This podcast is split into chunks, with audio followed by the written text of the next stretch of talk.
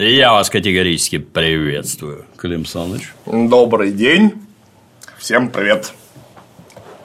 В рамках Литература ведов в штатском. Да, да, да. В рамках расследования идиотской деятельности некоторых дегенератов вчера внезапно выяснилось, что дегенерат Беньев еще и книжки пишет. Дава. Да, Дава. дава.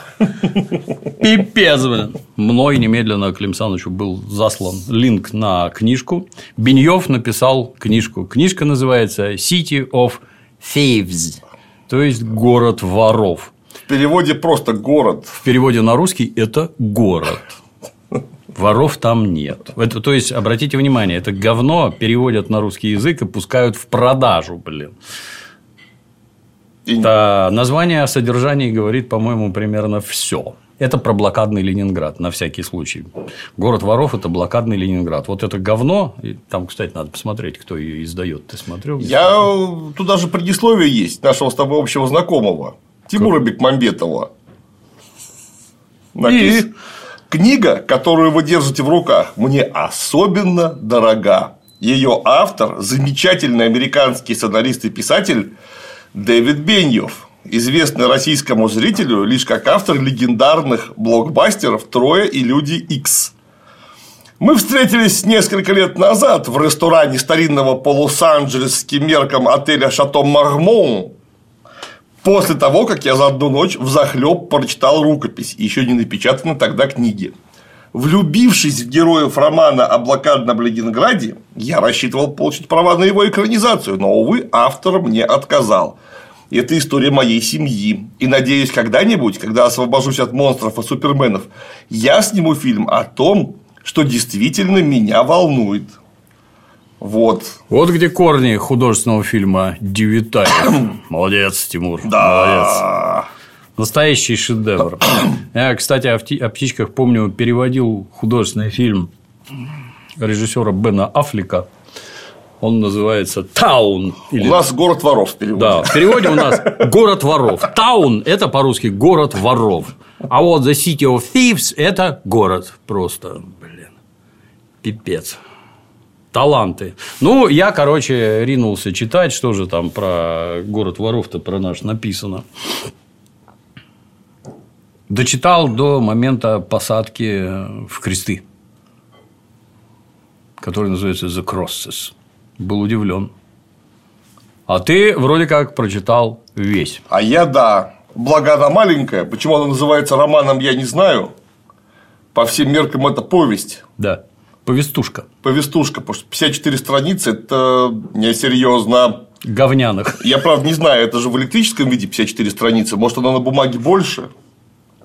Ну, маленький все равно. Я даже повесть меньше 100 А. страниц не пишу, потому что это, не, это невозможно. А просто. издательство-то кто? Ты посмотрел? А тут не написано. Не написано. Черт. Да, ну вот книга просто потрясающая. Причем я ее сначала, наверное, процентов на 70 прочитал по-английски, потом вдруг меня что-то стукнуло, что наверняка она в переводе есть, если Бекмамбетов ты ее рекламировал. Он хорошо знает английский язык, если что. Ну, хотя да, Нет, он же, по-русски. он же да, как, да. значит, она должна быть по-русски. Я ее немедленно нашел, потому что я даже и не знал, что такая книга есть по-русски. Так вот, по-английски это даже гораздо гораздо, чем по-русски. Чем? Ну, потому что начинается все с того, что my grandfather was a knife fighter, and he killed uh, two SS Nazis. Я сразу себе задал вопрос knife fighter. Это такой у нас военно-учетная спеальность, что ли? Да, Там, в Красной армии. Ножевики. Меня зовут Муэрте. Да. Нажиманы. Наж- Нажиманы, блин. Ой, господи. И там такого очень, очень много. Почему не топор файтер? Он топор файтера, а потому что он же в книжке там ножом убил двух немцев, Ага, поэтому он найф файтер. А, для русского характерен топор вообще. Да. Ну, там про мальчика. Причем еврейского мальчика. Еврейского, конечно же, да. Э, Зовут его Лева Бенев. Лев. Лев, да, ну понятно. Его все Лева, Лев, Лев. И, конечно, мальчик жутко страдает от того, что он еврей. Надо ли говорить, что не скажу, что на каждой странице, но через страницу точно его постоянно товарищ боевой глумит за еврейское происхождение, выясняется, что его отца, ну, конечно же, поэта, Угу. За его стихи арестовали, и он просто сгинул тут же после этого вообще бесследно. Да, там характерный момент, что его бы отправили в ГУЛАГ. Кратко для дебилов. ГУЛАГ – это главное управление лагерей. В управление никого не отправляли. Это От... контора просто. Да, отправляли в лагеря. По-русски. В лагеря. Термин ГУЛАГ придумал и ввел в обращение Александр Исаевич Солженицын. Специально, точно так же, как хохлы придумали и ввели голодомор. Это специальный термин, специальный как бы это пропагандистский термин, да, для того, чтобы вот у вас в башке было насрано, и все в гулагах сидели. ГУЛАГ – это главное управление лагерей. Это не лагеря, это управление. Ой, ну, ГУЛАГ пишется с маленькой буквы, повторюсь. Вот, вот туда его отправили, несчастного. Да. Все начинается с того, что мальчик Лева вместе, ну, чтобы 15, что ли, лет или 16, угу, короче, угу. мелкий, сидит на крыше дома Кирова. Я не понял, что за дом Кирова. А там поясняется, что после смерти Сергея Мироновича в 1934-м, э, я бы уточнил, гибели, наверное, правильнее да. было бы сказать, его же убили. Половина Ленинграда стала называться имени Кирова. Угу. Ну вот чтобы жилой дом назывался имени, не знаю, неважно, Кирова, Сталина, Троцкого, Ленина, такого не бывает вообще в нашей практике. Может контора, учреждение, завод, ДК называться? Кировский завод, Кировский театр, например. Да, ДК имени Кирова, как раз в 1937-м его сдали, который у нас находится на Каменноостровском, не помню номер дома. Вот он шедевр архитектуры. Шедевр архитектуры, конструктивизма, Ноя Троцкого, великолепного архитектора, проект, тот самый, который построил большой дом в том числе. А, и вот его в честь Сергея Мироновича назвали ДК имени Кирова. Домов имени Кирова у нас не было. Тут дом, причем он не имени Кирова, а, а просто Кирова, Киров. Да, просто дом Кирова. Мы живем в Кирове. В Кирове, да, и живет там аж 1100 человек. Я такого дома не знаю. Нет, там. Я вот жил в Полежаевском доме, там, наверное, больше тысячи живет. Полежаевский дом известен. Да. Ну, это там купец снимали... Полежаев, да, мастер, и Маргарита, да. Нехорошая квартира да. там была, номер 161, я да. в ней жил. Ну, это дом купца Полежаева, доходный дом. У нас там коммунальные квартиры, например, ну причем это советская власть, там с одной стороны коммунальная квартира на 20 комнат, а на той же лестничной площадке живет семья посла. В Советском Союзе все замешано было настолько сурово, что этих отдельных поселений, как сейчас, где живут нормальные люди, а не вот это вот сволочь. А, да? Подальше от обожаемых сограждан. Да, да. От так называемого народа. Вот. Бабушка, секретарь горкома партии города Клинцы, жила с Василием Васильевичем Слесарем ровно на одной площадке. Вот, вот, вот. Кстати, в двухкомнатной квартирке вот такой не шибко большой. Это были коммунистические привилегии. Да, у слесаря тоже были коммунистические привилегии, точно такие же, как у секретаря горкома партии. Один в один. Не отличались они ничем вообще. Ну, кто? Ты ж не Беньев, что ты можешь об этом знать-то, елы палы Так вот, Полежаевский да. дом, раз. Я его знаю, это улица Старорусская, 5 дробь 3. Перцев дом на Лиговке, куда Кузнечный переулок утыкается, и так называемая сопка возле Некрасовского рынка. Это доходные дома, где там эти... Повторюсь, у нас в квартире было 20 комнат. Когда я там жил, там жило 38 человек. И ты откуда там, с Полежаевского, это понятно, откуда ты. Там жило много народу. Я других таких домов не знаю, особенно Кирова. А находится он на улице Воинова, ныне и в прошлом Шпалерная. Да. Это у нас там недалеко от станции метро Чернышевская. Вдруг кто в Питере не бывал, но если что, мы, может, не знаю, карту прилепим, чтобы понятно было. Просто география там очень важна, потому что люди шляются по Ленинграду отчаянно совершенно и постоянно мелькают некие топонимы, которые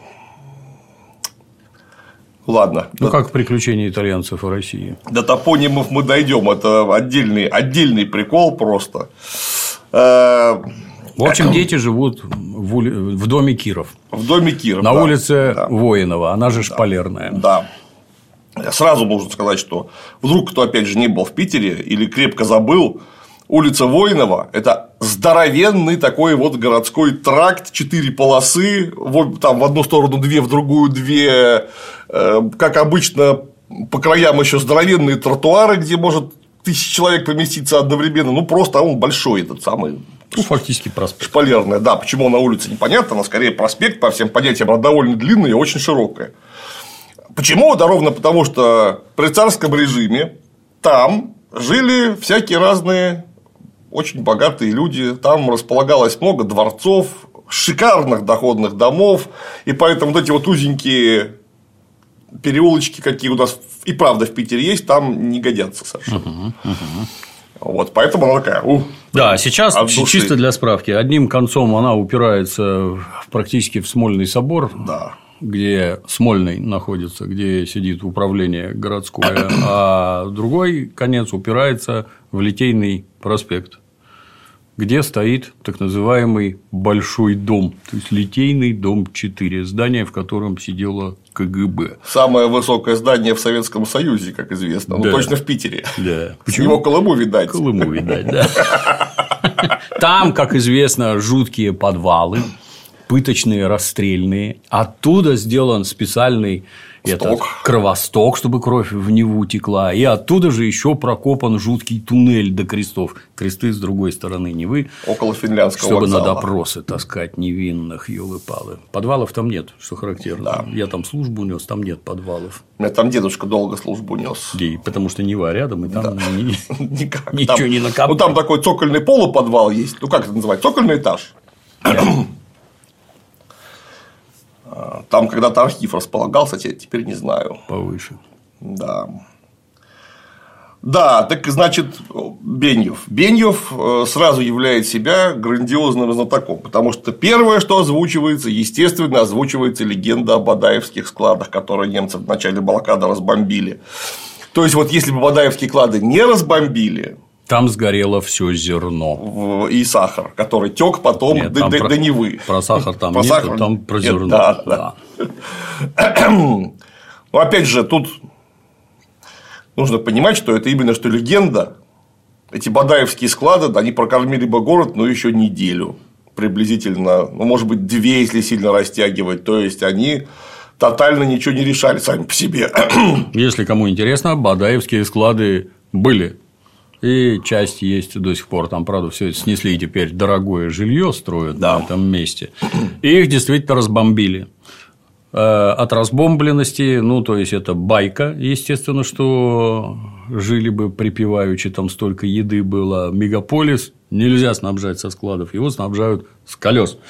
То есть, еду все время везут, и если ее не везут, никаких складов не Не хватит. хватит, Да. Там миллион человек проживало, и, конечно, их попробуй прокормить. Что, что за склад такой? Причем про зерно меня удивило, потому что главный слух про Бадаевские склады это то, что там был сахар, что сахар рассыпался, сахар от жары, от огня поплавился, и люди потом ходили, собирали землю, и из этой земли добывали сахар. Такие были блокадные слухи. Почему у Беньёфа сгорело зерно, непонятно. Ну, это опять же, как, как обычно. Да, потом, значит, опять же, такое типичное представление о том, что вот они на крыше сидят, естественно, зажигательные бомбы тушить. Они лежат завернутые в одеяло. Да, ну, на чердаке, не совсем на крыше, на чердаке.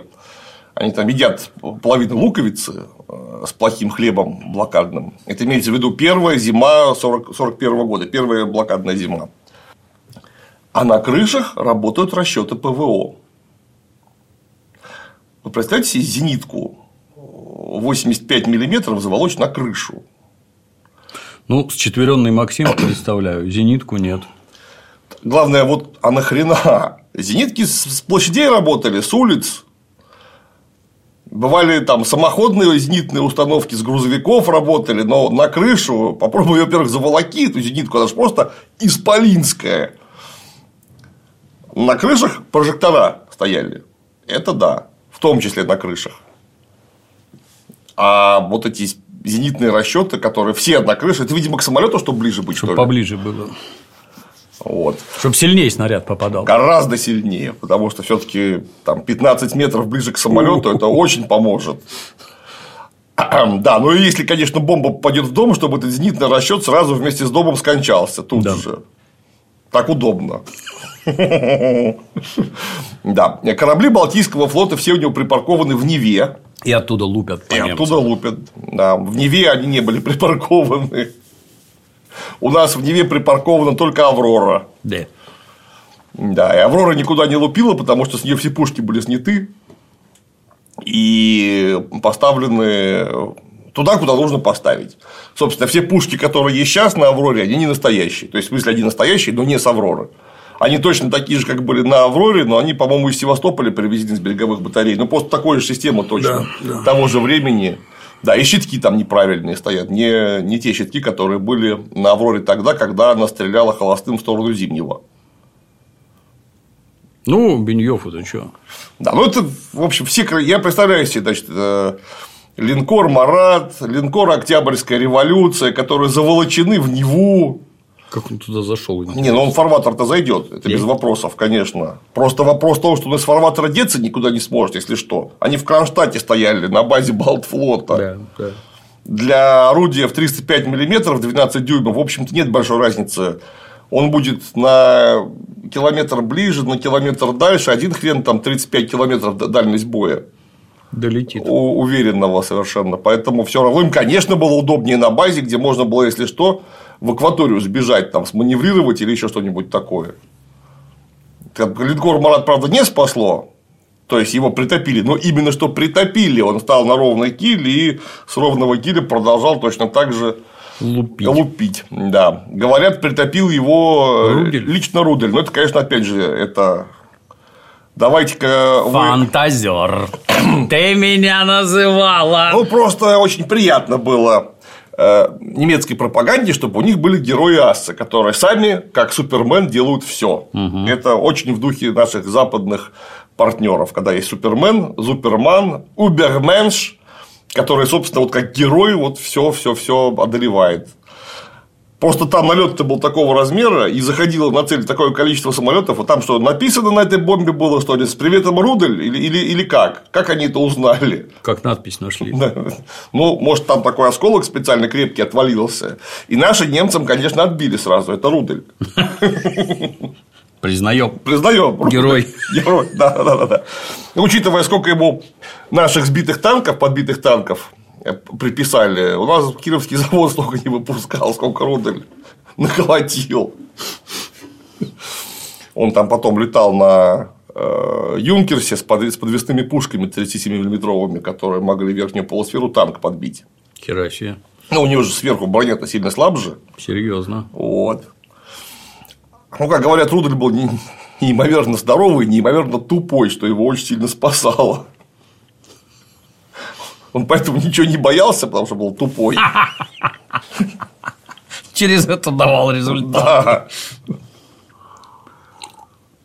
А в силу того, что он был очень здоровый, он мог очень низко пикировать. И у него хватало здоровья, чтобы самолет из Вывести. пикирования вывести. Ага, то есть поближе подлетал. Да, поэтому лучше попадал. Да. Вот, но это так, к слову. Беньев-то, между прочим, вообще, зна... вообще знаток э, военного дела времен Второй мировой войны. Сначала, значит, нас на Санкт-Петербург налетали только на Ленинград, только Хенкели и Дорнье. Но их наши научились сбивать в лед. И теперь там летают Юнкерсы 88. А вот Юнкерсы 87, например, пикировщики знаменитые, они совсем-совсем не летают. Нет. Только Юнкерса 88. Ну и дети там тут же их там. 88. Дарнье нежнее аромат дает. Не, ну, когда мало... ну, Я, например, все советские автомобили, абсолютно все, различал на слух. Кто это там? ГАЗ-51, 52, 53. Я только ГАЗ-66 отличаю. ЗИЛ-130, Шишига мощнейшая. Это не забудешь никогда. Вот, это теперь стало много, во-первых, а во-вторых, глушители стали совершенно другие, ничего не различить. Так что тут поверим. Ладно. Да, пускай. да, да. Ну и, конечно, вот они смотрят, налет начался, и на улицу Воинова приземляется мертвый парашютист. Мертвый парашютист, внимание, замерз насмерть, пока падал из Пока самолета. летел. Да. Там тут же все и говорят: Господи, так сейчас же мороз-то какой, конечно, тут замерзнешь. Ну, самолет сколько? Три минуты на парашюте приземляться? Две? Пять? Ты даже в школьной форме не замерзнешь. Там и еще, кстати, Ну, в смысле, насмерть важное примечание, что они сидят группой. Да, там Старший мальчик, два брата-близнеца Антокольских, которые ловко умели пердеть в унисон. у них был единственный талант музыкально пердеть. Так там сказано. И какая-то девочка. И девочка. Девочка Вера. Да, Которую мальчик Лева хочет того. Да, э, будучи блокадным ребенком, это там уже четко прописано, что хлеба 125 грамм дают с опилками. Лева при этом чего-то хочет еще. Молодец. Они бегут, летчик падает, они бегут вниз по лестнице, а Лева думает: мы же все такие худые. Куда мы бежим? Если споткнемся, поломаем кости. Они от голода не срастутся. Но мы все равно бежим. Бля. Ты хотя бы, я не знаю, трое суток Лева пробовал не есть? Или Дава в смысле. Дава. Или 10. Как ты там потом забегаешь-то? Дава, блин. И какие у тебя будут мысли насчет секса? Это первейшее, да. То есть это когда очень сильно хочется кушать, что-то про секс даже в таком возрасте не очень думается. Есть даже советская присказка. Я, присказка. Я тебя в голодный год за мешок картошки не буду. Мы-то в этом деле разбираемся. Да, я как раз в районе того же возраста, какого был Лева, я занимался смертельной японской борьбой корыта и много-много практиковал разной херни, типа цигун, тайцзи цуань, багуаджан, йоа и Во всякие всем, во всем преуспел. и всякие аюрведические практики. В частности, чудо голодания применял к себе. Пол Брэк. Да, Пол Брэк, ну, я скорее не к Полу Брэку, он же бездуховный западник. Я осваивал духовные искусства Востока строго совершенно. Другое дело. Да, где там у Пола Брэга медитация описана? Нигде не описано. А тут, пожалуйста, гораздо интереснее. Однажды я не ел четверо суток. Вот Много. ну, если че, я не сразу набросился на такие подвиги, я там сначала там де- день не ел, потом неделю перерыва, еще раз день не поел. Ну и постепенно я понял, что уже готов. Я думал так погрузиться совсем в глубины медитации через 4 дня. Вот. Ну, я когда на тренировку-то приперся по смертельной борьбе корыта, 4, 4 дня не покушав, я там едва коней не двинул. Настолько это было непросто. Бегать было тяжело просто Конечно. исключительно. Конечно. И я даже вот в 16 лет совершенно не думал про секс после 4 дней голода. Вообще. Вот как отрезало. Ну, этим пофиг. Ну, в общем, летчик еще не сел, а они обсуждают. Летит в нашу сторону. Люгер, сказал Олег. Я, честно говоря, вот в нашем советском детстве они все назывались парабеллумы. Никто слово люгер не знал. Может, кто-то знал, но у нас вот не в ходу было. Люфтваффе don't carry люгерс, said Гриша. Гриша опытный. Тут у него и люфтваффе, и люгеры. He was five minutes older and the authority on Nazi weaponry. Уолтер Пипикей. PPK. Да. Это пистоль полис криминаль, значит. Да, Специально да, для да. милиции их не разработанный. Да, Уол- Такой Уолтер, коротыш. Уолтер через H пишется, поэтому он Вальтер, наверное, Да. все-таки произносится. Vera smiled at me. German chocolate. То есть троп еще не приземлился. Но они его уже поделили. Советские дети уже. Пистоли, немецкий шоколад, там все дела. Видимо, это 154-й к ним падает. Вообще-то они должны были, наверное, в первую очередь думать, как его раздеть. Потому что у него же немецкая куртка шикарная, летная, там унты, У него шикарные один, штаны. один ботинок с него свалился, он в одном ботинке. Как он умудрился Не свалиться, знаю. я не При знаю. раскрытии парашюта. Ушел. еще должно полкило каловых масс должно было вылететь, потому что ты-то лететь перестаешь, а каловые массы нет. У них же парашютика не имеется своего. У советских десантников сапоги были со шнурками. Привет, потому что при раскрытии парашюта бывало слетали. Ну да. так э, у немецких-то тоже у них были не просто так боты. Конечно, как он из него вылетел. Тем более, что если это летчик, он вряд ли именно в ботах, он там должен быть в летных таких тех самых типа унтов, как, как назвать. Там же наверху Да. очень, очень холодно. Чисто для справки, в тогдашних самолетах было зверски холодно просто, поэтому все в мехах были. Еще даже в моем детстве эти летные куртки, унты, все дела, даже в истребителях. Там матски холодно было. И там у них были специальные костюмы с подогревом, там электронагревательные элементы стояли, они втыкались таким разъемом в приборную панель, чтобы просто не околеть во время долгого перелета. А когда к нам приезжал Том Круз, у него был костюм со специальной батарейкой. Она тоненькая, а ему тепло в пиджачке и в штанцах. Вот И гад. Том Круз на свежем воздухе. Всем пожал руки, со всеми сфотографировался. Том И Круз молодец. Да. Подготовился. Да, да. Да. Ну и, конечно, что делают дети, когда по улице Воинова Парашют волочет труп. Да. Да, причем заметьте, он именно что замерз. Как летчик умудрился замерзнуть, блин, за то время, пока он приземляется. Я понимаю, его бы там осколком пришибло. Кстати, написать, что его пришибло осколком, можно было с таким же успехом, чтобы этой херни не городить. Может, как это? А в виске была маленькая дырочка. И вот, Дирочка да. от снаряда. Да, да, да. Это было бы правдоподобно. Но тут замерз. Да. Это, наверное, потому что американский Дава Беньев никогда не бывал на 20-градусном морозе. 20 градусов – это очень холодно, но пока ты летишь на парашюте 3 минуты, повторяюсь, замерзнуть насмерть невозможно. Можно прийти в нетоварный вид, это да. А вот замерзнуть насмерть ты не успеешь. Видимо, для него 20 и 70 это где-то Одно и то же. где-то рядом очень.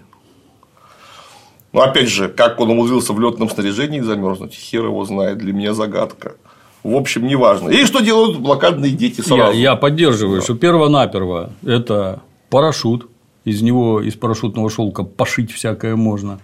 Это стропы, это очень дорогие веревки. Куча карабинчиков. Да, это мы идем, так сказать, от парашюта.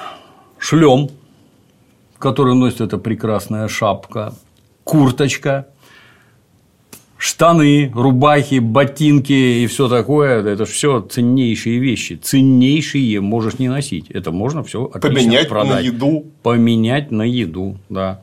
И вместо этого Дети блокадные, дети, которые вот только что у них было за лакомство половинка луковицы. Кстати, это вполне аутентичное заявление. То есть, да, половинка луковицы, если ты смог ее добыть, это как минимум тебя от цинги спасет. Это очень хорошо.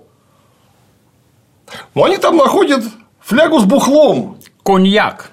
Но они не разбираются. Они потом говорят, может, бренди, может, шнапс. Да, никто не знает. Фляжка идет по кругу. Да, и начинают немедленно с головухи таки рогазить. Из носика.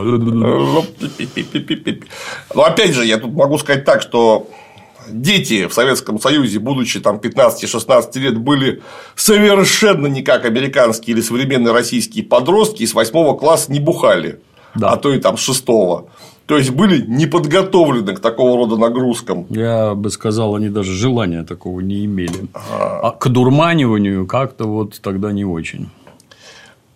То есть, если ты еще не отравлен организмом, и ты очень долго мало ел, вы после распития 70 граммов вот на этот вот детский организм 40-градусной жидкости, Вас там срубит. вас, ну, может быть, вы нет, вы точно не упадете, но вам будет прям очень хорошо. Это лай, лай, лай, делай, лай. Эти нет, эти там это нормально. Ништяк, Давай, да. давай, по, кру- давай по кругу пускай. Потом они очень бодро улепетывали от солдат. Не-не, мальчик Олег сначала снял люгер, Да. а мальчик Лев, главный герой, Снял ножик. отстегнул от него ножик и пристегнул себе куда-то к ноге. Лодыжки. Да. Ну, около стопы он там Ну, да, носил да, да, в ниже колена, я так понимаю. А, кстати, это мне тоже возник вопрос, а он у него на поясе висел, видимо, этот кортик или что это там был, кинжал. Как он его умудрился к ноге-то пристегнуть, чтобы к ноге пристегнуть нужно специальные приспособления для пристегивания к ноге.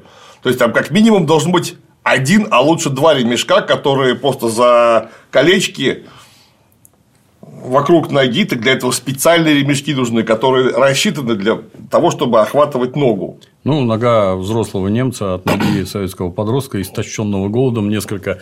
I found a sheath strapped to the pilot's ankle and pulled out a beautifully weighted knife.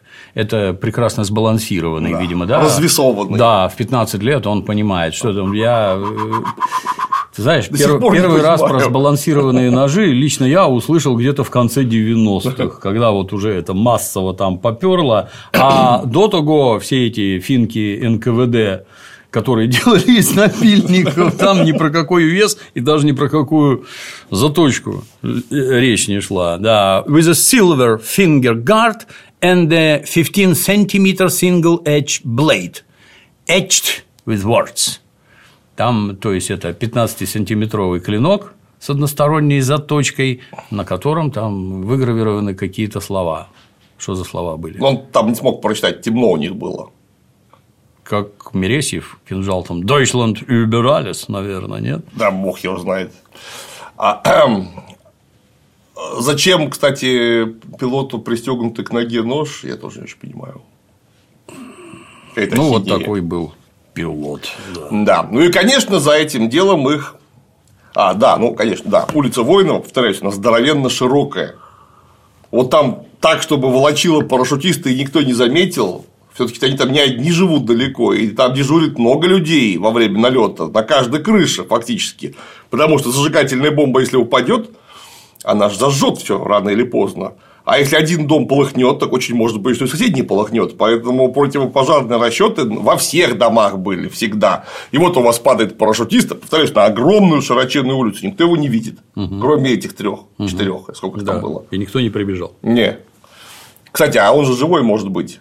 Да. Туда должна была милиция приехать. Его, это, вот она, того. видимо, следом едет. А следом приехали результаты. Да. Потому что милиции, как нам сообщает Беги, в городе совсем не осталось. Благо там, я не знаю, в каком месте улицы Воинова это происходит, но Литейный дом 4, он рядом. Недалеко. Да. Оттуда бы и пешком добежали.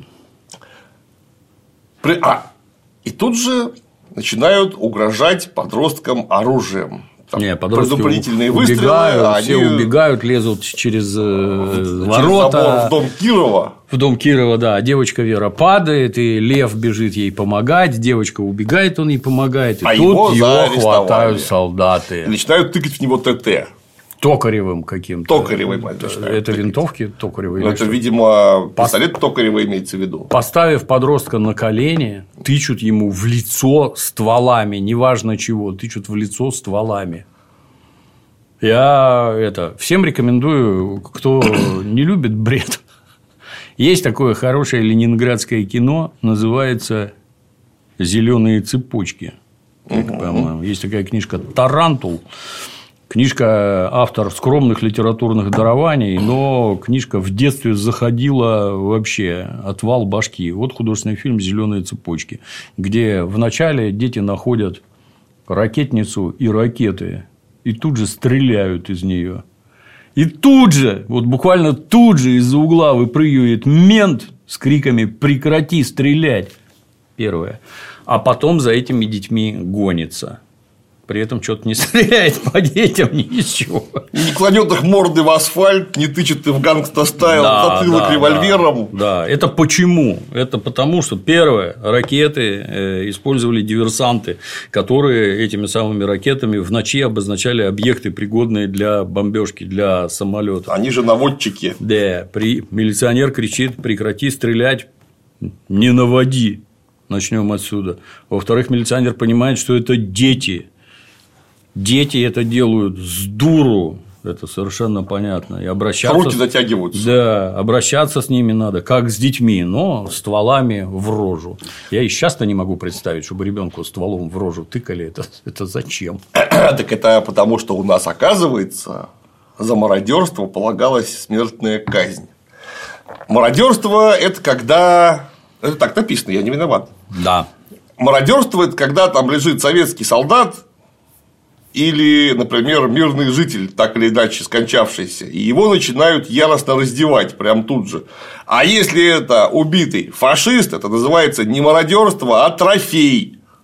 И никак по-другому. Это бойцы пожарной команды. Они выполняют свои служебные обязанности. Если вдруг они кого-то разденут, ну, нациста, Да. слава богу, Да. вы хоть живы останетесь благодаря полученным ништякам разнообразным. Под какой закон вы это подведете? Я вот не знаю. Нельзя с немца было взять пистолет и нож? Вы что вообще? Ну, ну, отобрали бы, и что? Ну, Дали подзатыльник, отправили домой. Пистолет могли бы, наверное, отобрать. Ой, да. господи. Нож-то никто бы трогать не стал. Нафиг он кому нужен?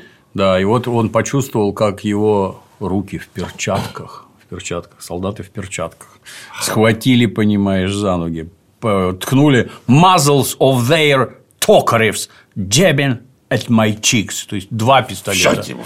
Два пистолета ему в рыло тычут эти самые солдаты, возможно, пьяные, как он пишет. Я вот так сплю и вижу советских солдат пья... вокруг голод, а они Бухие. пьяные, да, разъезжают туда. И этот годится для полковника, говорит солдат.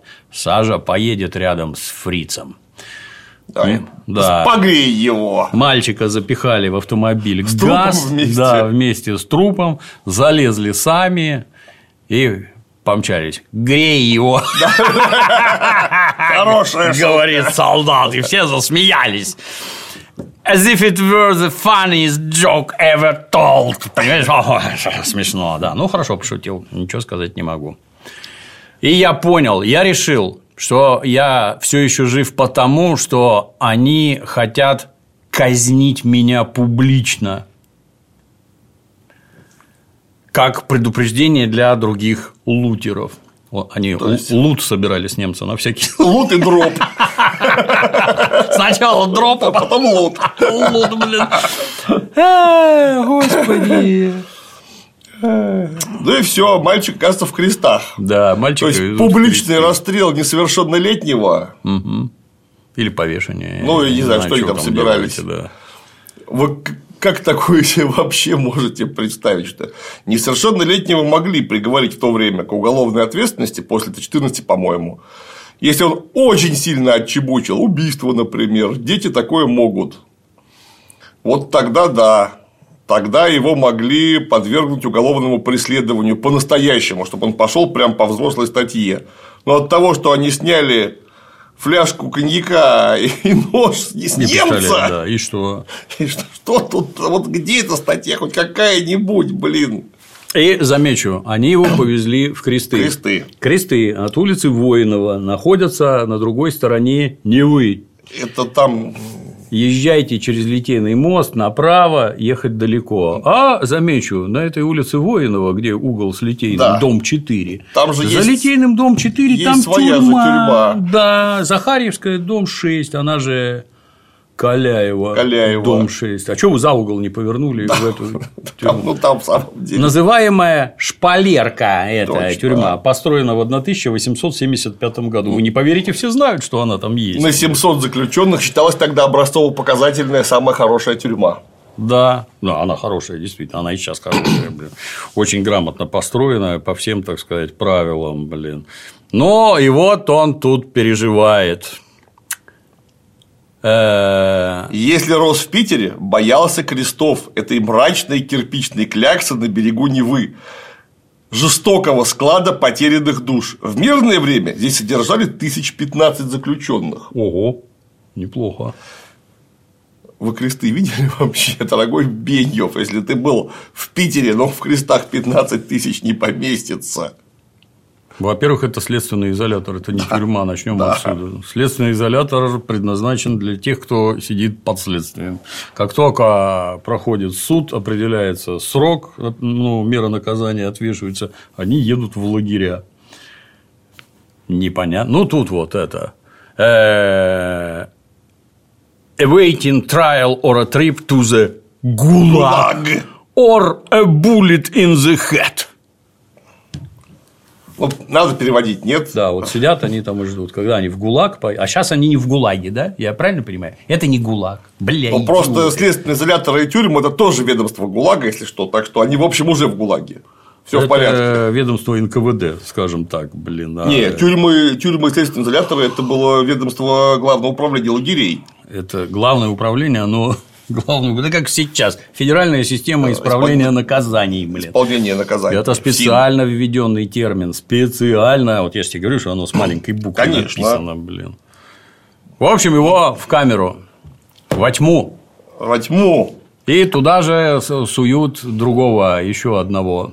Да, причем заметьте, его туда сунули, а нож не отняли. Да, Нож вместе- у него остался. Вместе с ножом. Ну, то есть это тут все понятно, какие дебилы пишут сценарии для Звездных войн. Это вот Беньев и его друг Вайс. Когда ни шнурки не забирают, ни даже ножи. Ножи. Да. Сиди на здоровье, блин. So many great Russians endured long stretches in prison. Это не prison, это jail. Вы даже в этих Не блин, понимаете. не понимаете, да, никакой это не prison, блин. Идиоты, блин. Ну, в общем, заходит кадр. Первый вопрос, который задают с порога. Ты еврей? кадр. В темноте. Да, там тепло. Are you a Jew? What? Вот. Это типичный русский вопрос. What? Чё, бля? A Jew. You look like a Jew. You look like a Nazi. Отлично. Поговорили. Отлично, да. I know. Да. Ich sprechen ein bisschen Deutsch. Вообще-то ich spreche Deutsch ein bisschen, если вы вообще-то, ну, хоть в принципе, там порядок слов играет значение некое. Ну, так Беньев знает немецкий. да. Или хотел показать, что русский дурак. Он Рус- дальше будет свободно общаться с немцами на немецком, так что они будут его прям за родного принимать. Ловко. Ловко. То есть, вот если он такое скажет немцу, немец сразу поймет, что он его ну, как-то знает не, не, не совсем. немедленно русский оказывается жутким шахматистом. Это у американцев стереотип. Как русский, значит, он невероятный шахматист. И этот сразу... Так, у меня проблем с евреями. Ты не, ты не стесняйся. У меня с евреями-то проблем нет. Говорит человек, который первым вопросом незнакомому человеку. Ты еврей? Блин. Ай, господи, причем тут надо это отметить, что для них, для всех, как они сами говорят, евреи это в первую очередь религия. Для советских это никакая не религия, это национальность вполне конкретная. Да. Интересоваться этим, я не знаю, особенно в отношении евреев, я вообще не представляю. Чтобы кто-то вот такое спрашивал. Вообще не представляю. Ну ладно, хер с вами, у вас это. И тут шахматист. У меня, я это. I don't have a problem with Jews. Иммануил Ласкер is my second favorite chess player. Я, Автор Капабланка. я вот убей не знал, что Ласкер еврей. Никогда про это даже не думал. А этот в теме. Just a rank under Капабланка. На могилке Капабланки я был. Капа- Капабланка из Моцарт. Pure genius. Вот туши свет, блин. Туши свет. А дальше говорит, ну-ка вытяни руку. Мальчик вытягивает руку, и свежий уголовник кладет ему туда сосиску. То есть его тоже. А, это э, зовут его Коля уголовника. А, а с сосиской в камеру можно? Да, да. Можно. И с ножом. И с ножом, да. Откуда он ее взял, свиную сосиску? Да, не переживай. Ясно. Не переживай. Не из свинины. А я ем свинину. А он еврей все-таки, наверное, да? Да, да, да. Да, то есть э, религия мимо и вообще, как вот у человека нюха, еврея в темноте пронюхал и дал свиную сосиску. Ну, Атас, Атас. My name is Николай Александрович Власов. My friends call me Коля. Это к чему ты тут? Это ты на допросе, что ли? Что это за представление, блин? Ну, если ты в хату ухитряешься с сосиской Пробраться. может, ты что-то в этом деле понимаешь, какой еще Николай Александрович, блин. Да. Ну, а утром мы пообщались. Что ты идиотские идиотские диалоги, он там рассказывает про какую-то книжку, какая-то дворовая псина какого-то писателя Ушакова. Я, кстати, не сразу понял, что Я это он, понял он ее тоже. придумал. Он ее А. придумал. Дальше он говорит, что это он на самом деле ее придумывает, такую книжку. Писатель там Ушакова. А Ушакова, во. ну, конечно, по-русски не стали писать, что оно Ушакова, во, потому что это Надо было, совсем было.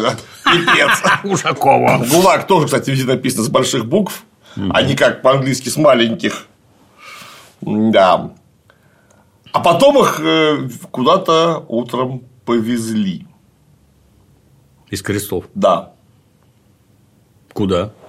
На То- Литейный? То есть, при- нет.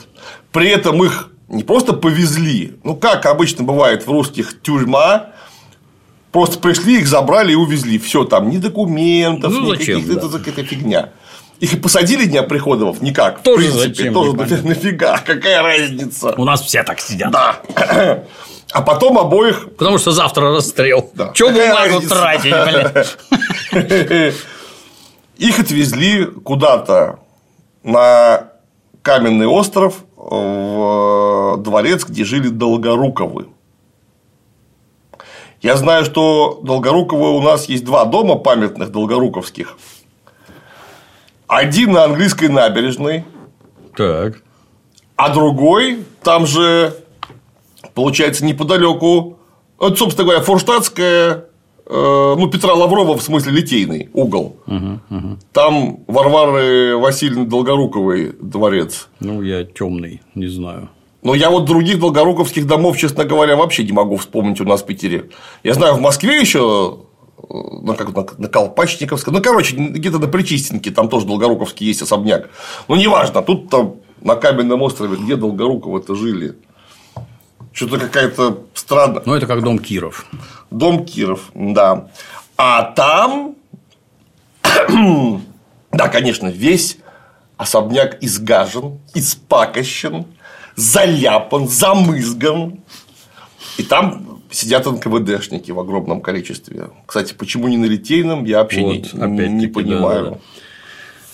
Во, кому опять-таки непонятно, следственный изолятор, он, например, оборудован кабинетами, где можно с подследственными беседовать, да. Вывозить их очень тяжело, это крайне непросто, конвойная служба и всякое такое.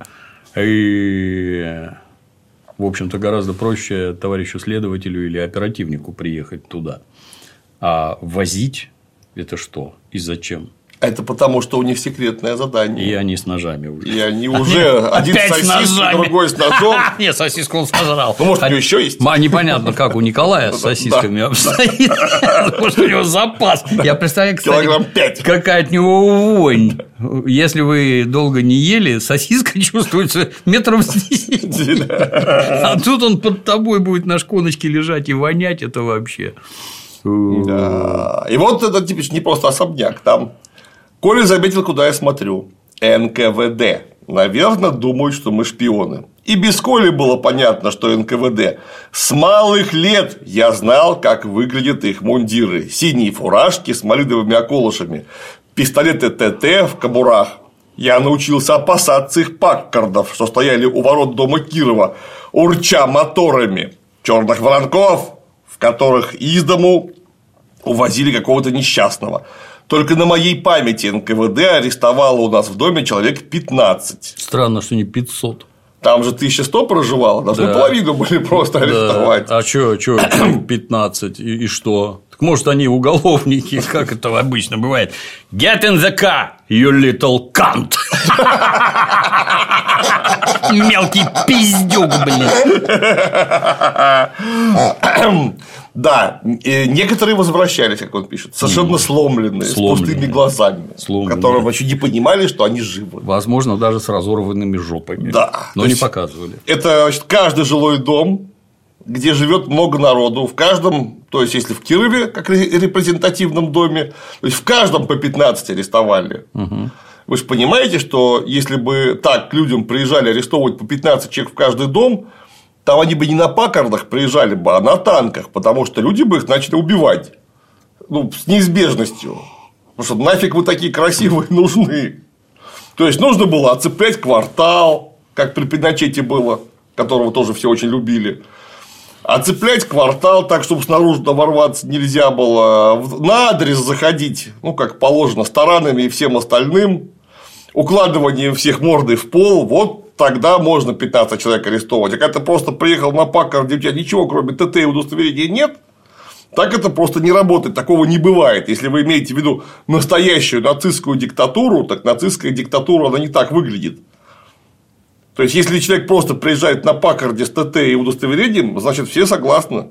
Абсолютно согласны с тем, что он имеет право кого-то арестовывать и забирать. И никто этому арестованному помогать не будет. А, тем больше и он скажу. сам не будет сопротивляться. А арестованный знает за что, Да. как правило. Вот тоже отличная цитата. The Dolgorukovs lived here, he said as we stepped out of the car.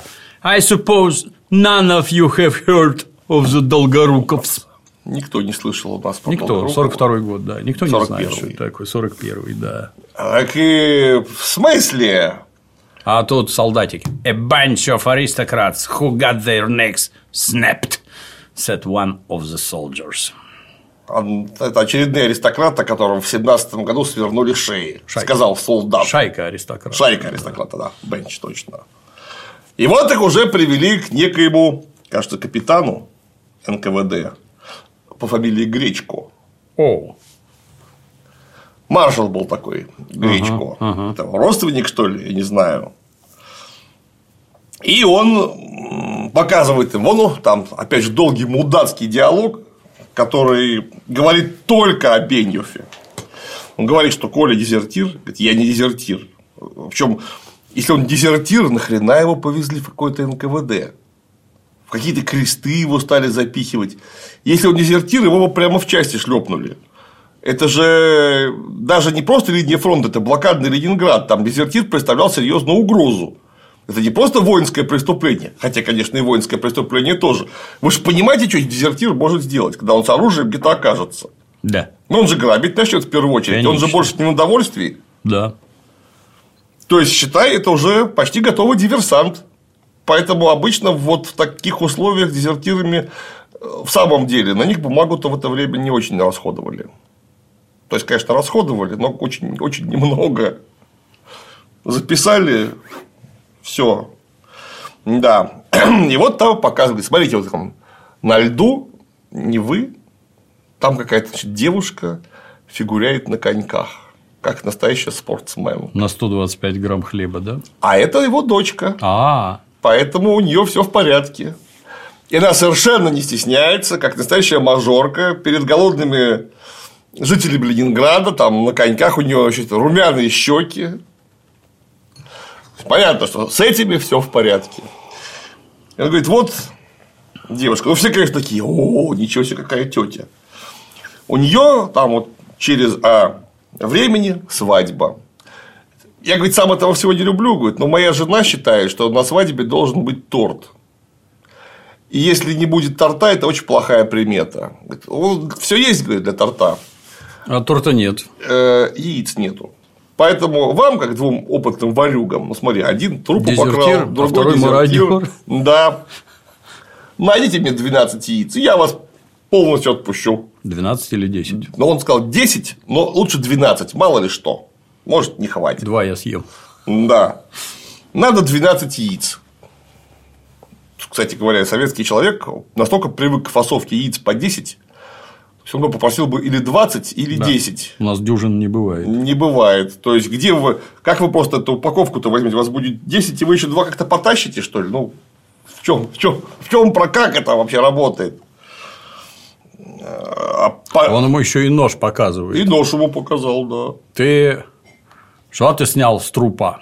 Я заколебался. A knife. Oh, the honest thief.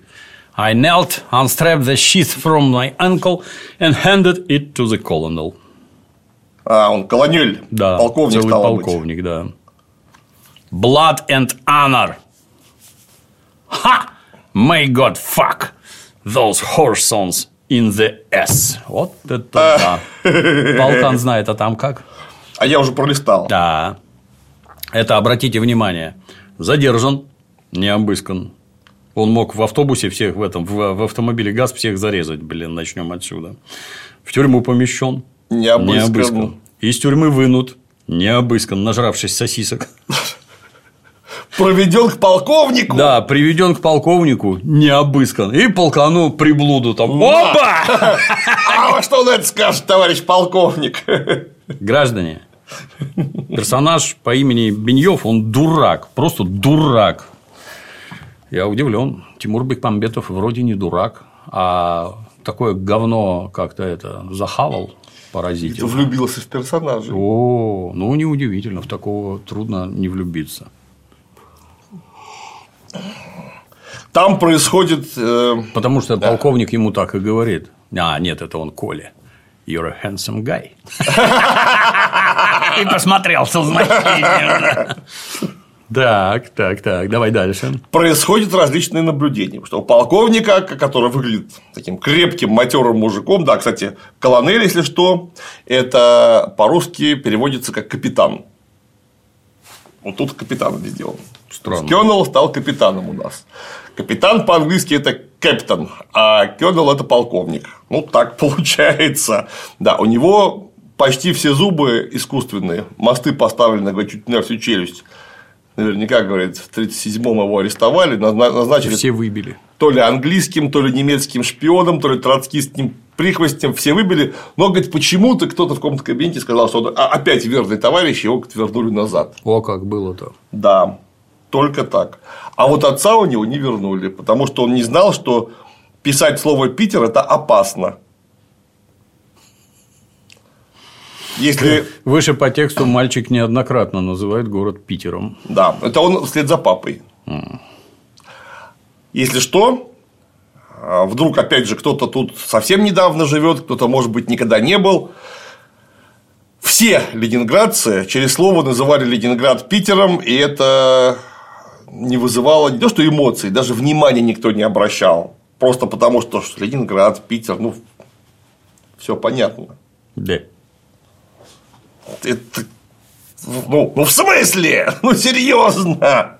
Все, кто жил в Ленинграде, называли Ленинград Питер нон-стоп всегда. И это было абсолютно в порядке вещей.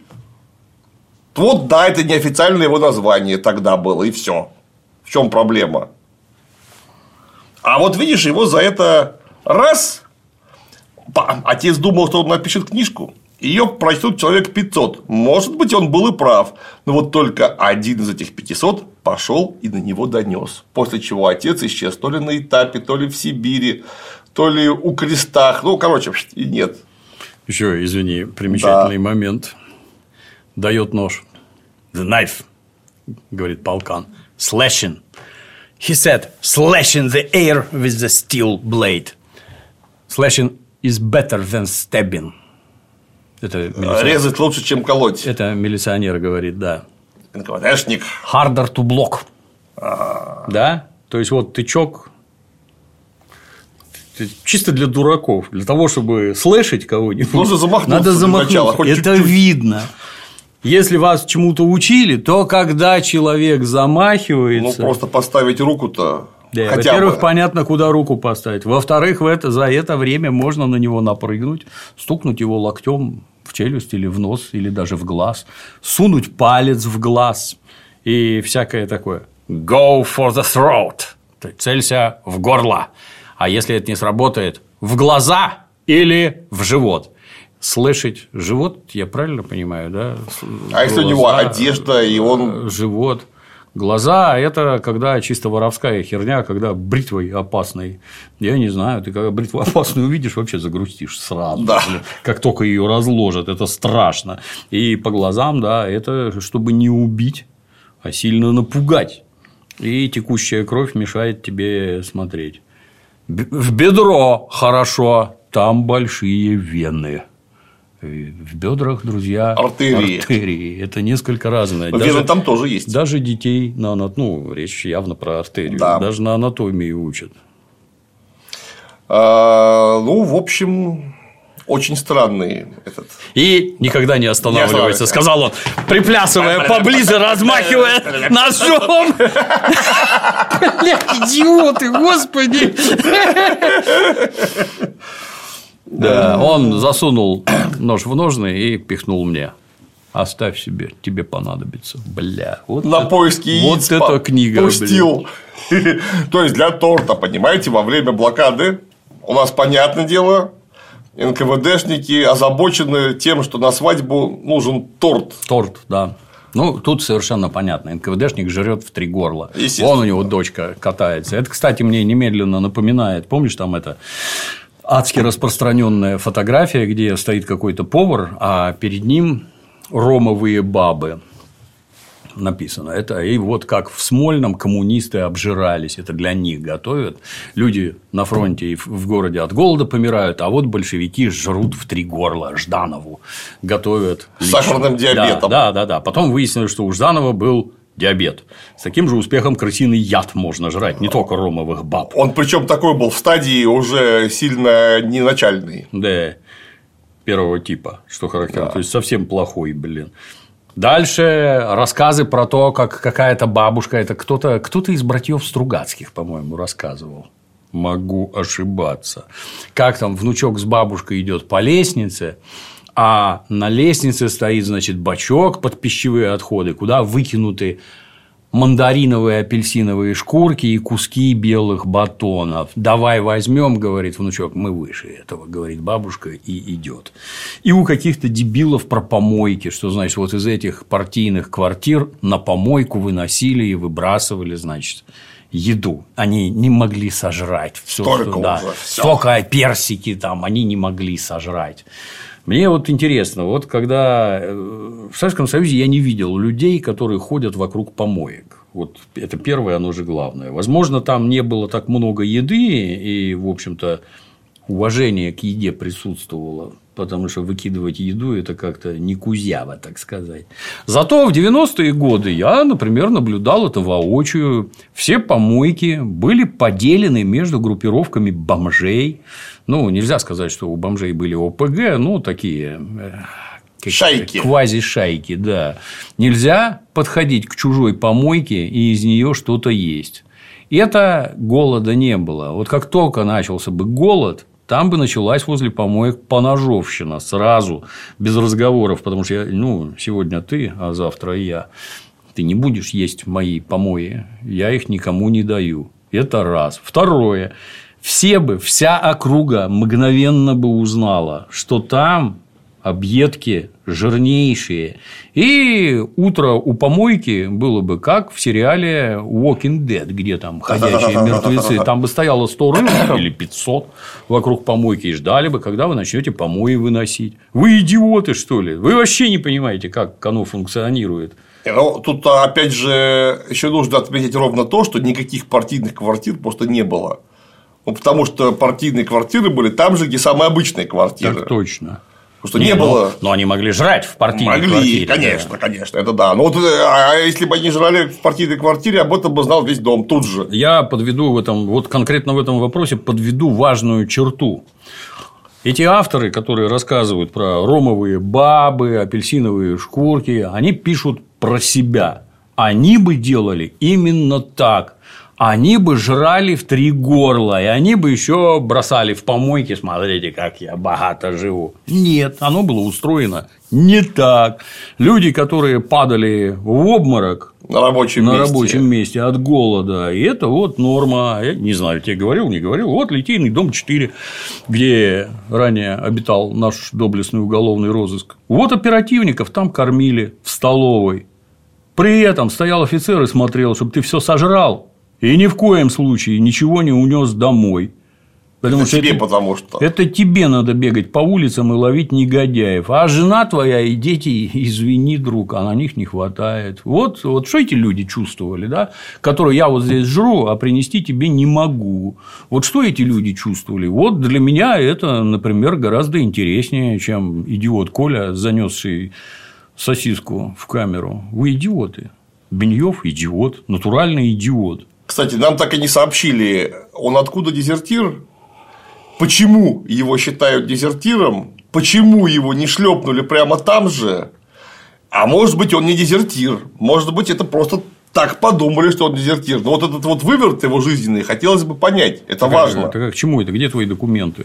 Нет, просто конкретно важно это. То есть мне к нему относиться как к гондону, если он дезертир, Или посочувствовать, если он не дезертир, то нужно понимать, почему он не дезертир. То есть он прямо сейчас не, не в части находится, да. не на фронте, будучи военнослужащим. А находится он в тылу. То есть, если вы мне сейчас не расскажете, почему он находится в тылу, то он дезертир, безусловно. Но у него же Если он в увольнении, так у него специальные документы да. об этом есть. Он его потерял, может быть. Ну так это несложно выяснить, его просто в часть обратно привезут, вот прям тут же. Вряд ли. Наверное, в приемник распределитель. И документы писать.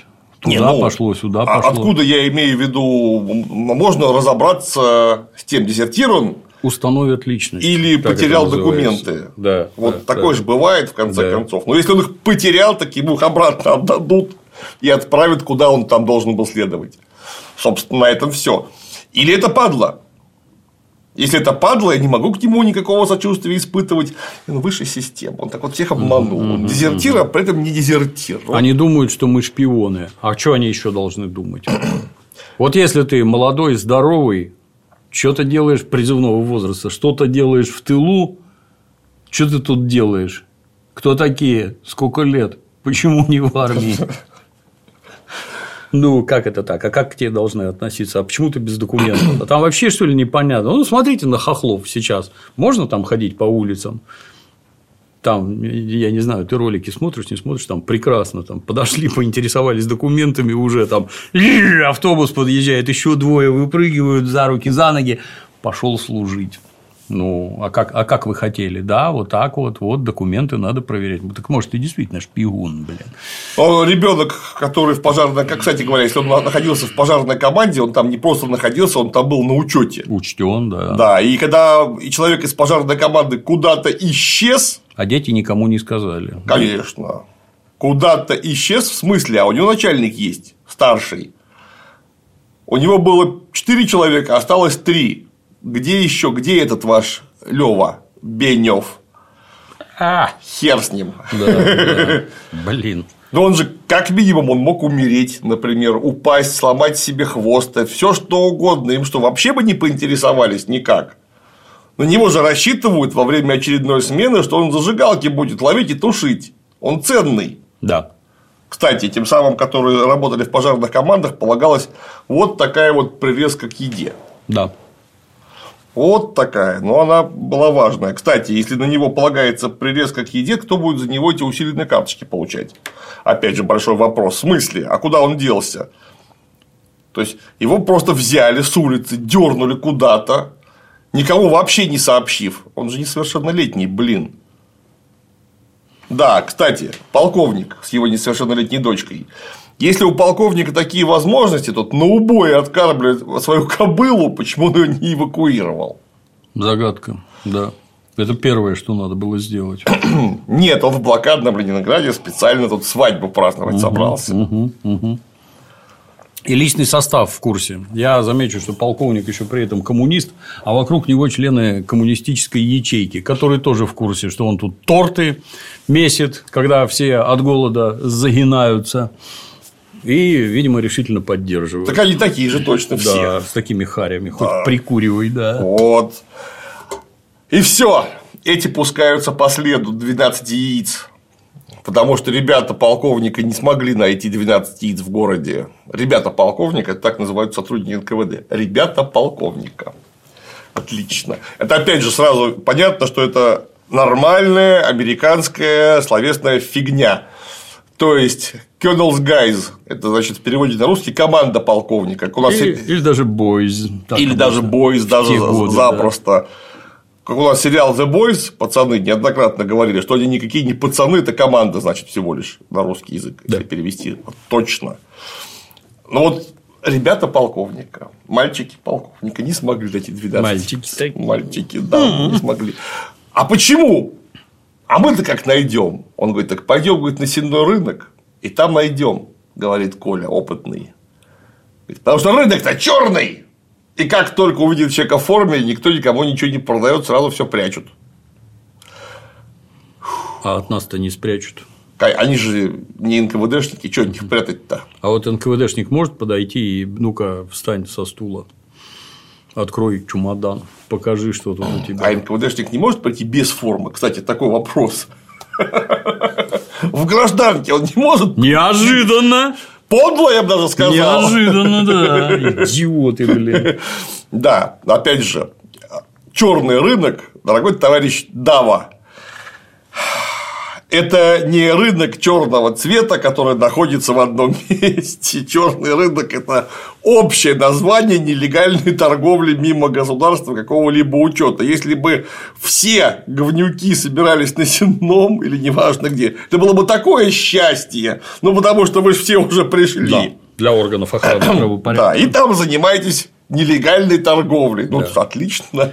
Вот кратко для дураков, опять-таки, в Советском Союзе была налажена система распределения. Хорошая, плохая, в военное время ничего другого быть не могло просто. Система распределения для того, как раз, чтобы люди не перемерли, потому что черный рынок умертвит их всех. Питаться будут только те, у кого есть деньги. Ну или что-нибудь вместо них. Система То есть воры в основном. Да, да, да. Система распределения подразумевает, что продукты концентрируются в конкретных местах на складах, откуда их распределяют. Например, хлебозавод снабжает какие-то точки, где хлеб, так сказать, граждане отоваривают. Это называется отоварить карточки, то есть получить товар по карточке. И если по уму, то эти кадры должны были искать кого-то со склада. Вот у меня в моей 20-комнатной квартире до блокады жило 88 человек. Часть ушла на фронт, часть умерла от голода. После блокады там осталось трое из 88. Три человека выжили. Одна, значит, тетенька работала на хлебозаводе. Я бы сказал, не выжили, а остались, потому что кто ушел на фронт, наверное, не все погибли все-таки. Просто они в квартире не остались потом после этого. Это на момент окончания войны. Ага. Когда еще не вернулись, там было три человека. Да. Одна тетенька работала на хлебозаводе, и там ела нравится, не нравится, как-то у индусов. Нельзя, нельзя держать мед во рту и не попробовать. Вторая работала при госпитале в столовой и тоже там ела. Третья, не помню, но где-то тоже при еде была. Все остальные тупо умерли. Никакой черный рынок никого не спас, потому что тебе чернорыночить просто нечем. Люди умирали в чудовищных количествах, просто в чудовищных. А теперь я повторюсь, идти надо было на склад. Яиц тогда не было, был тогда яичный порошок, порошок да, которым пользовались. Просто если у нас полковник такой охреневший, вот есть дорога жизни. Я, вот ребята, тогда, подожди, тогда, а то забуду, да. да. да. А, когда говорят про блокаду Ленинграда, она была, и это было чудовищное мероприятие. Никто не говорит про то, что творилось в области в области творилось абсолютно то же самое, все то же самое. Вот немцы, в отличие от Беньёфа, были не дураки. Все склады с продовольствием были захвачены немедленно, еда взята под контроль, а где ее нельзя было взять под контроль, например, там свалить картошку в кучу, полить керосином и поджечь. Она вряд ли сгорит, но, но провоняет после керосина настолько... ты есть не будешь. Да. Это если... же дизелюха мерзкая. Да, а если съешь, то хорошо тебе тоже не станет. Еду могли получать только те, кто работал на оккупационную администрацию. Все. Все остальные, точно так же, как в городе Ленинграде, просто умирали от голода. Представить что из прифронтовой зоны или с оккупированных территорий кто-то пришел и принес яиц, то есть у вас есть курицы, вы куриц кормите, кормите так, чтобы они могли нестись в местности, где умышленно организован голод для уничтожения людей. Как-то мне затруднительно. Возможно, в единичных экземплярах у кого-нибудь в подвале стояли там мешки с пшеном, которые не нашли, они куриц кормили, которые бегали, кудахтали там, Петухи орали при этом. Как это у тебя-то? А вокруг голод, и все умирают. Да, э, повезло Сидорову, у него курицы. И зерно. И зерно, и они несутся. Вы действительно считаете, что люди вот не способны там 2 плюс 2, а петухи, курицы, все понятно. Еда. И, и как это? И кто это у вас там на черном рынке торгует? А на рынок, значит, оперативники не ходят. И они... Потому что они в форме, их они сразу форме, узнают. Да. И они не интересуются у этих граждан. А, а что ты делаешь-то здесь вообще? А откуда это у тебя? Начнем отсюда. Вы вот, когда про хохлов смотрите, и вам показывают, что посмотрите, гуманитарку продают в магазинах. Даже, даже тупые хохлы этим возмущаются. А тут вы думаете, НКВД не видит, да? Так вот, НКВД, зашедшая в магазин, где продают гуманитарку, там бы все сели сразу и без затей. Как это так? Повторяю изначально, только склады, только складские работники. Вот куда надо было идти, и вот где надо было чего-то делать. Но нет, сенной рынок. А полковник, охреневший настолько, что у него тут дочка с тортами и черной икрой собирается замуж выходить. Вот дорога жизни. Угу. Он написал телеграмму для гипопотаму. Привезите мне 12 яиц. Уж, наверное, человеку с такими возможностями в грузовике в три приема 12 яиц, наверное, Могли прислали бы. да. Я думаю, что это груз не тот, о котором нужно вообще даже задумываться. Они же просто мало места занимают. Ну вот вообще-то. Вот хорошо, допустим, есть такая сволочь, как этот полковник капитан. Да. Капитанский полковник. Капитанский, гадский полковник капитанский, и что, 12 яиц ему не привезут? Конечно, привезут. Блин, ну как так? Да, и вот ты совершенно верно заметил. Дальше это будет явлено во всей красе. Откуда поступает продовольствие в блокадный Ленинград на черный рынок? Даже с оккупированных территорий. А, ну, я не сомневался, да, да, да. Тут, Даже. кстати, кстати, опять-таки, я, поскольку служил в демократической России, то мент, подходящий к этому, который там что-то продает на черном рынке, он с него деньги берет обычно, как это у нас теперь происходит. И если ты тут что-то продаешь, и ты не забываешь долю-то засылать, собственно говоря, и а дальше товарищ капитан-полковник говорит своему оперу, ты, ты это организуй, все. Зачем эти два идиота? Потому что они опытные воры. Сказали же. А других у него нет. А видимо, Да. ты знаешь самое главное, что личный состав, причем солдат, то есть пехоты, не НКВД, был в курсе, что какому-то НКВДшному полковнику нужны два опытных вора, для чего их сконцентрировали в крестах, Да, а да, потом платово отослали. Да, да, да. Вот Сол- это солдаты. да. Я замечу, полет мысли. что оперативный состав – это чисто двое из ларца одинаковые с лица. Что новый хозяин И, надо? и все готово сразу. Там нет невыполнимых заданий, там других не держат просто. Ты не сможешь там службу нести, если ты не способен вот щелк и 12 яиц принести. Не будешь ты там служить. А такой будешь. Какие два вора, блин. Вот э, густое говно в голове, густое. Размешанная ложкой. И вот это говно из своей башки Беньев размазывает по бумаге. Получается Шикарно получается. Да, чтобы завершить с черным рынком, черный рынок в блокадном Ленинграде однозначно точно был. Он везде есть. И везде Да. есть. Просто тут опять же это. Человек нехороший, который находится при складе, он может оттуда вытащить, там, ну, условно сейчас скажу, две буханки хлеба. И за две буханки хлеба он будет покупать тут тицианов, антикварные монеты мешками, там и ш- шлемы, фигемы и прочее, прочее, прочее, прочее. Потому что никакие тицианы не стоят буханки хлеба, когда у тебя вот такие условия. И, и таки- таким образом у нас просто создавались натурально шедевральные коллекции. Да.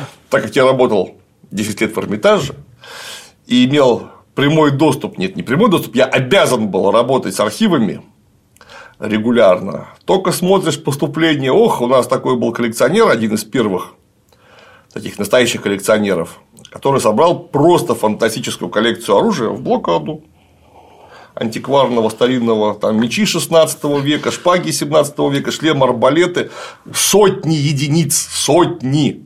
Причем человек был со вкусом, всякого говна он не брал, Он был- только хороший. Он был в тусовке. Люди знали, кому отнести, кто может оценить. И ну, то есть, кто понимает, заплатить. что ему принесли, и может заплатить. Это специфическое, блин. Вот насколько Это я тоже, знаешь, с улицы не Конечно, придешь да. с кухонным ножом. Во-первых, да, то есть, чтобы такого человека, его просто знать надо. Да, да. да Неважно, да. там это блокада, не блокада, кто попало, коллекционеру не попадет вообще никогда. Потому что коллекционер просто тупо боится. Да нахер надо, да. Нахер ты вор и убийца, блин. Мы тебя не знаем, я, я вообще тебя не знаю, я с тобой даже разговаривать не буду. И ты просто не узнаешь о его существовании, скорее всего. Он этот хлеб, или там что он там им блокаду давал, он им давал, он давал своим которые, которых он точно знал, в них был уверен. Вот такой черный рынок был. А вот то, что описывает Беньев, сеной. Там продаются Пиздец. мысли от лотка к лотку, разглядывая кучу кожаных сапог. С некоторых даже не смыли кровь бывших владельцев. То есть, это они волокут с линии фронта, я понимаю, да? Или с расстрельных подвалов НКВД. Ага. Винтовки и пистолеты Токарева были дешевые. Люгеры и ручные гранаты дороже, ну и они в наличии имелись. Да ладно, у нас гранаты по цене банки сгущенки в перестройку уходили. Блин. Я к, да, я к тому, что в блокадном Ленинграде тут э, торговали вот такими вот мешками люгеров, На рынке, маузеров, да. вы что, больные что ли? Идиот, идиот, натуральный идиот. И никто не обращает на это внимания. Ну вот Бадаевская землица, тут тоже есть, значит, да. Тут, значит, у нас. А, да, Коля, пока не дошли до очередного рынка. Шли они шедеврально. Я напомню, особняк Долгорукова находится на английской набережной. Угу. Они идут по Каменно-Островскому мосту. Каменно-Островский мост соединяет Каменный и Аптекарский остров, выходя угу. к, э, ну, собственно, к парку, к нашему да, замечательному. Да, да. Оттуда а, да, а девочка продолжает кататься по льду.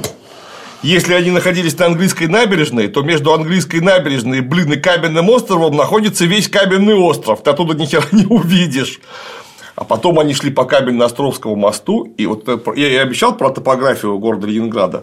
Английская набережная возле моста лейтенанта Шмидта, Точно. если я правильно помню. Конечно. Каменноостровский. Это... Тогда называлась набережная Робеспьера. Где Кулек и Суворов стоит, да, Каменноостровский. Ну, Каменноостровский это вот ты по КО идешь, когда. Вот ты с, аптекар... с Аптекарского выходишь на Каменноостровский. Ну, это целый остров, у тебя вся Петроградка за спиной остается, считай. Ты не, не разглядишь, даже если будешь высоко прыгать, что происходит на Неве. С той стороны острова. Потом они шли по Каменно-Островскому мосту, внимание, вот они идут и разговаривают. О чем разговаривают, сейчас мы, конечно, вам напомним. А, я думаю, вы уже догадались, о чем они разговаривают. Это несложно, учитывая внутреннее духовное наполнение мозга Давы. Угу. А потом он говорит: мы перешли большую Невку по льду. Блять, вы только что были на мосту. Угу. По какому льду вы ее перешли? Нахрена? Мы по Ушакову, может быть, дошли до Ушаковского моста и по нему дальше пошли, потому что потом они оказываются на Выборгской набережной, справа река, а слева ржавые рельсы Финляндской железной дороги. Да вы понимаете, что от набережной до Финляндской железной дороги в самом близком месте метров 700, а может и весь километр, вот просто далеко. Вы не увидите, ржавые это рельсы, какие они вообще эти рельсы. Потому что выборгская страна, блин, она просто большая. Ну, потому что если ты живешь в Ленинграде, тебе это очевидно. Если ты не живешь в Ленинграде, то ты про это пишешь, но ты открой Google Maps. И там тебе все покажут, что ну, ну, где находится железная дорога. Ну, далеко она находится. Потом они ходили, ходили, ходили, ходили по Выборгской стороне. Угу. И оказались и оказались около кафе Кассини. Ну, ресторан такой был, так он на Невском, Невский 46, блин. Да? Мне вот. казалось, что на какой-нибудь морской, малый. Не-не, Невский 46. Вы представляете, где Невский, где Выборгская страна? Вы как там очутились? Пешком. Пешком. Если вы шли до Седной рынок, нахрена вы поперлись на Выборгскую сторону, находясь на Каменном острове, если вы были на Каменном острове? Ну, Или если вы были на английской набережной, ну, вы понимаете, на набережной Робеспьер, Сенная вам уже, вот вы уж почти здесь. Нафига вы поперлись на Выборгскую, блин, сторону, в другую сторону вообще? Это другая сторона города, потому что Сенная находится, ну, считай, в центре. Если от Эрмитажа от Дворцовой ну, площади центре, идти, да. идти по Невскому, то через где-то километр полтора нужно будет около гостинки поворачивать направо. Вот там будет Седная улица, которая упирается в Седную площадь. Все. Бред. То А, есть вот- человек просто не в курсе вообще, как выглядит Питер. Переводческий интерес. Вот писатель Ушаково Ушакову. и его произведение The Courtyard Hound. Дворовая псина. Так, так там переведено? Да. Дворовая псина. Да. Интересно. Дальше беседа. Like Обломов. Nothing like Обломов. Why does everyone always say it? Said like Обломов? Because it sounds exactly like Обломов. Это чисто Тарантино. А ты помнишь сцену из этого фильма? Нет, я помню сцену из этого фильма. Вы своим сценарным мастерством натурально задрали, блин, при при любом случае тут. Э, Радченко за протагонист из Great Lover. Бля, вы откуда это, я правильно понимаю, вот солдат в 41 году протагонистов обсуждает, да? Они будут это делать до конца книги. Я, я не сомневаюсь, да. То есть говнодел сценарист, а он говнодел натуральный, свое говно продолжает размазывать. На этот раз сценарное. А, видно, что у человека просто жизненного опыта нет никакого. Он ни хрена, кроме сценарной своей тусовки, ничего И не быть знает. не может. И быть не может. О чем он разговаривает, в принципе. Да. Так вот, о чем разговаривают, я же обещал. Пока они шли до седного рынка, они разговаривали, а, ну, Коля, понятно, просвещал Леву, как кому надо влупить. Так. Что для этого нужно сделать, каких он сам баб уже успел гулять, и как, э, да, интересуется, ты ж, ты ж целочка, ты ж целочка, Лева, да? Девственник, да. Там так написано в переводе целочка. А, ну тут это. You're a virgin. Virgin, Aren't you? всего, Ну, да, девственник – это не целка. А тут целочка. Слово «целка» в Советском Союзе было непечатное, в общем-то. Не матерное, но не хорошее. Это он его так постоянно слегка унижает. Нет, этого. если бы он как гомосек с ним разговаривал в те времена, а где у тебя целка-то? Сразу возник бы вопрос. Где? Какая тебе целка? Это баба. Начнем отсюда. Идиот. В общем, страницы три они обсуждают, как правильно влупить. Повторяю, что голодные люди, оголодавшие, которые только что их НКВДшник от щедрот сам, значит, собрался жрать уху, а их накормил чем-то типа гренок. Вот они э, со времен крестов, где они съели сосиску, они ничего не жрали. Вот они обсуждают баб. Э, Во время освежающей прогулки то ли от Каменного острова, то ли от английской набережной до Сенной. Через Выборгскую сторону. И про голодные. Да. И про баб. Да. Причем зимой. Все нормально. На седном рынке дезертир Коля немедленно нашел чувака, который продавал метиловый спирт, отфильтровал его через 7 слоев носового платка и ну, чуть ли не нас прожахнул стакан этого метилового спирта. А потом он отказался платить. Сказал, так это же отрава. А этот дурак налил, блин, да. Есть такой известный анекдот, как бар, забегает ковбой с диким криком, так, быстро, 200 грамм виски, пока не началось, ему раз наливает, влупил, еще 200, пока не началось, ему раз, еще засадил, еще 200 грамм, а что, что, что случилось-то? Где деньги? О, началось. да. То есть, э, анекдот смешно, а это что такое? Дать спирта метилового, да? Да, он его доблестно отфильтровал через 7 слоев носового платка. Да, кстати, я не знаю, а что там в метиловом спирте можно, блин, отфильтровать? Не знаю, Он- ничего. Он, через носовой платок прольется точно таким же метиловым спиртом. Его лучше не пить. Даже, даже лучше не нюхать. Это такая дрянь. Жуткая. Бутылки чистого алкоголя. What this? Vodka. Made from what? Wood. That's not vodka, friend. That's wood alcohol. Ну, спир- э, древесный спирт. А если водку гнать не из опилок, чего бы нам было? С с двух, пяти трех, четырех, бутылок, пяти да. бутылок. Называется гидрашка, гидравлический спирт. Да. В общем, нету на рынке яиц, естественно. Вот странно, правда? Про- а, Но при этом они разговаривали с каким-то пацаном, который сказал, что на Нарвской есть какой-то дед, у которого в комнате, в квартире живут курицы. И он точно об этом знает. Дом, на котором написано «Слава Сталину». Ну, понятно, кто же не знает дома, на котором написано «Слава Сталину» на Нарвской, господи. Так. Но при этом тут их встречает здоровенный мужик, который выглядит вполне нормально питающимся. Говорит, вам яйца нужны? Вам повезло, как раз у меня есть. Пойдемте ко мне домой. Надо ли говорить, что оказывается людоед? Он людоед, Да. да. тут не сомневайтесь, да. Там показывают, в смысле, рассказывают там о квартире, где живет его баба, вся заляпанная кровью, которая сразу с тесаком вышла их встречать. Эти Да, даже, да. видимо, даже не задумались, в смысле, что это. Странно, что еще печень не жрала! Там все в детских трупах на крюках, все залито кровью. Ну, чисто Ганнибал Лектор отдыхает. Ага. Но эти вырвались. Ага, ага.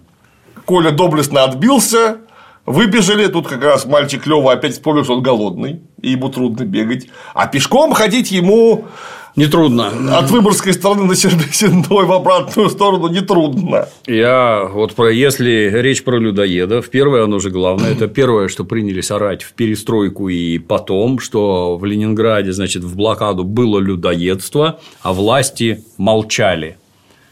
Я в блокадном Ленинграде не жил. Я жил в 90-е годы в городе Санкт-Петербурге. Лично у меня 9 знакомых людоедов. 9. Которых вы заарестовали. Да, был не я. я Ну, в смысле, ваше ведомство. им- Имел дело с. И голода нет, обратите внимание, никакого. И людей есть, в общем-то. И Невзоров как-то смешно показывал. Ну, у Невзорова все смешно было.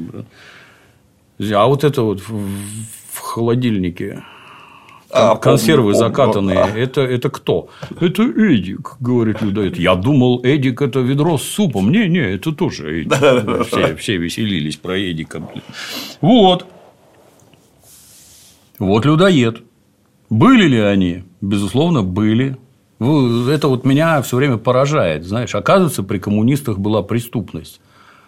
Вы не поверите, везде, где есть люди, абсолютно везде, везде есть преступность. Вот, например, такая демократическая страна США, в ней есть преступность, там люди друг друга убивают, например, там пистолеты продают, они друг друга убивают, при этом они еще друг друга грабят, насилуют. При этом у них есть правоохранительные органы, вы не поверите, и в полиции там преступников достаточно, еще у них есть ФБР, и там преступники есть, есть ЦРУ, и там преступники есть. Представляете, а? в цитадели демократии такое творится. Их ловят, сажают, как и в любом абсолютно государстве. Есть ли в США людоеды? Конечно, есть. Причем представлены в таком изобилии, что, как говорится, вам и не снилось. Ну и вот там в 90-е в перестройку закричали, оказывается, были людоеды. Оказывается, советская власть утаивала. А Юра музыкант тут же песню про это сочинил. Как- Человечье мясо, сладко на вкус, это знают люди блокадных зим, ну и так далее. Идиот, блин. Его идиотизм у меня никогда сомнений не вызывал. Но поделитесь, пожалуйста, если людоедство было таким массовым, вопрос лично у меня ровно один. Откуда голод? Да, откуда голод и почему миллион человек умер от голода? Одна половина съела бы другую половину и прекрасно бы себя чувствовала. Все были бы живы, да. Но вы не поверите, как-то граждане были тогда воспитаны несколько не так и предпочли умереть, а не жрать человечину, как Юра Шевчук, который откуда-то знает, какая она на вкус. Ты знаешь, какая человечина на вкус? Я вот тоже теперь. Юра Шевчук знает.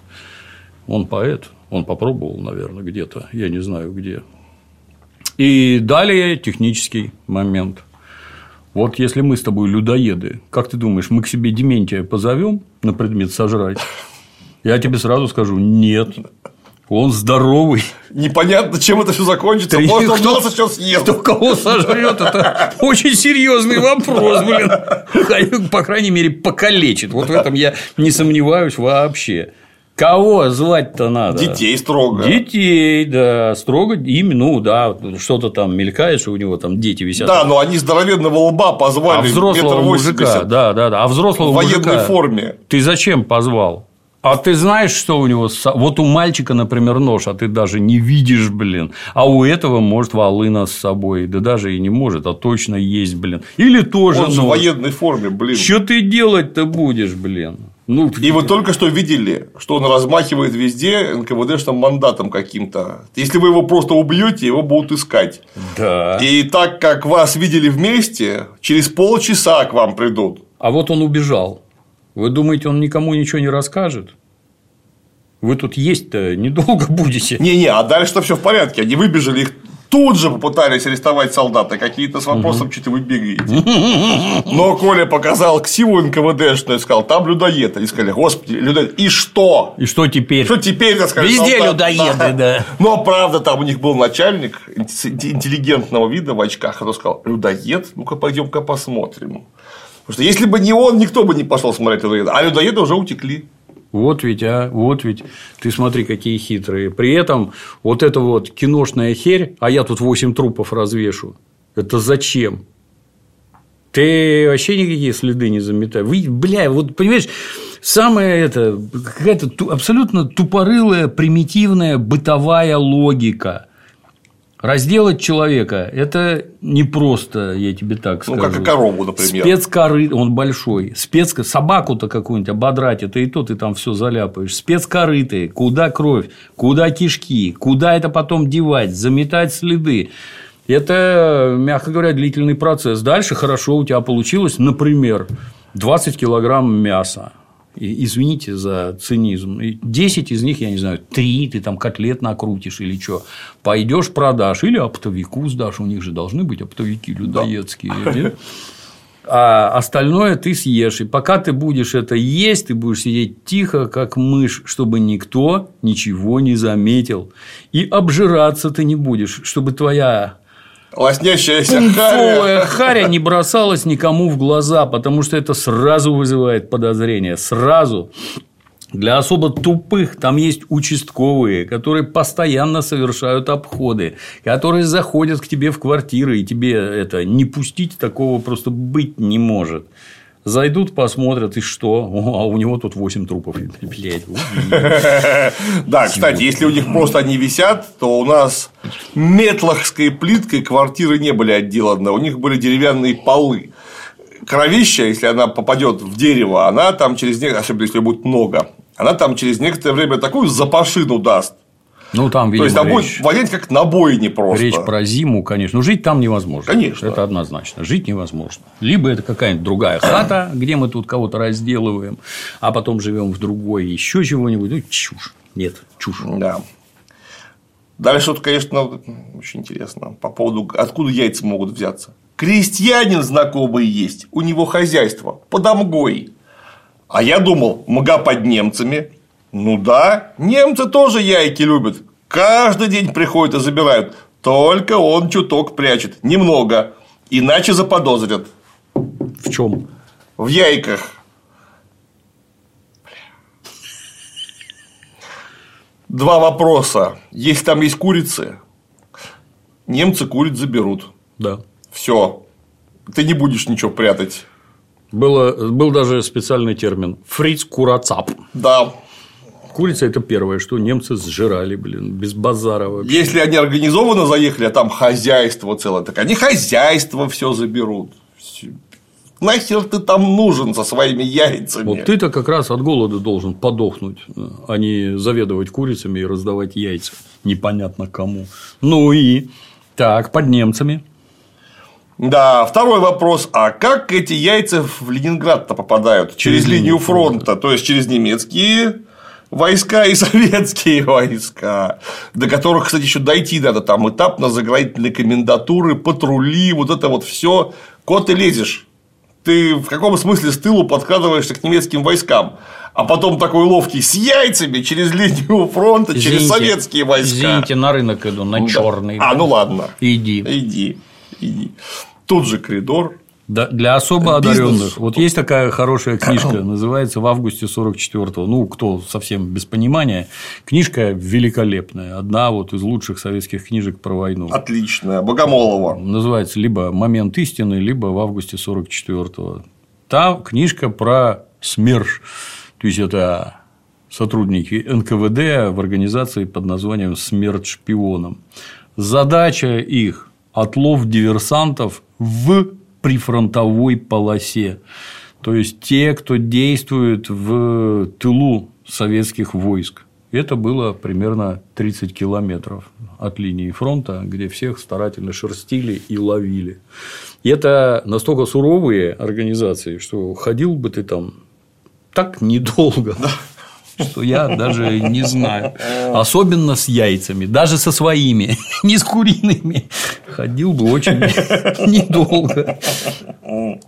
Почитайте, просто вот ради интереса, почитайте, на что это похоже. Вот э, бродящие граждане, какие у них должны быть документы, как эти документы проверяют сотрудники НКВД, до какого числа работал вот этот документ, до какого числа вот этот. Здесь вот точка после года есть, а тут точки нет. А значит, ты шпион, а документ поддельный. Просто ради интереса почитайте. Вот эти люди, которые ходят через линию фронта с яйцами. С яйцами, бля.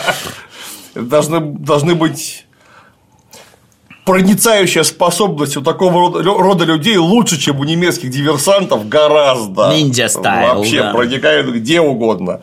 Вот, после чего наступает темнота. И они идут а там как в сказке, времени тебе до пятницы, да? Да. А сегодня четверг. Да. Ну там, правда, немножко mm. не так. так, да, так. Я не помню, до вторника, кажется, у них было время, а сегодня четверг, то есть времени побольше все-таки. И вот они идут к Леве домой, в дом Кирова. И, конечно, mm. находят, что он разбомблен. О. Все, его, так сказать, нету. Ну, немного погревав, чисто для вида, идут к каким-то знакомым бабам мальчика Коли где уже собралась какая-то ватага интеллигентов, которые рассказывают, Местный что... бомонд. Да. Все настроены как-то антисоветски слегка. Угу.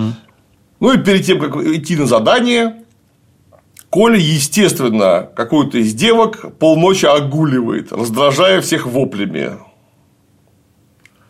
У Коли хор- хорошая потенция. Сосиски держат, блин. Да, сосиски держат, две гренки от НКВДшника, прям вообще. То есть все в порядке, все у него в порядке. А да, кстати, они на Нарвских-то вратах тоже нашли этого чувака, у которого были курицы, но он уже умер давно. Он, он там походили, да. лежит. Так, кстати,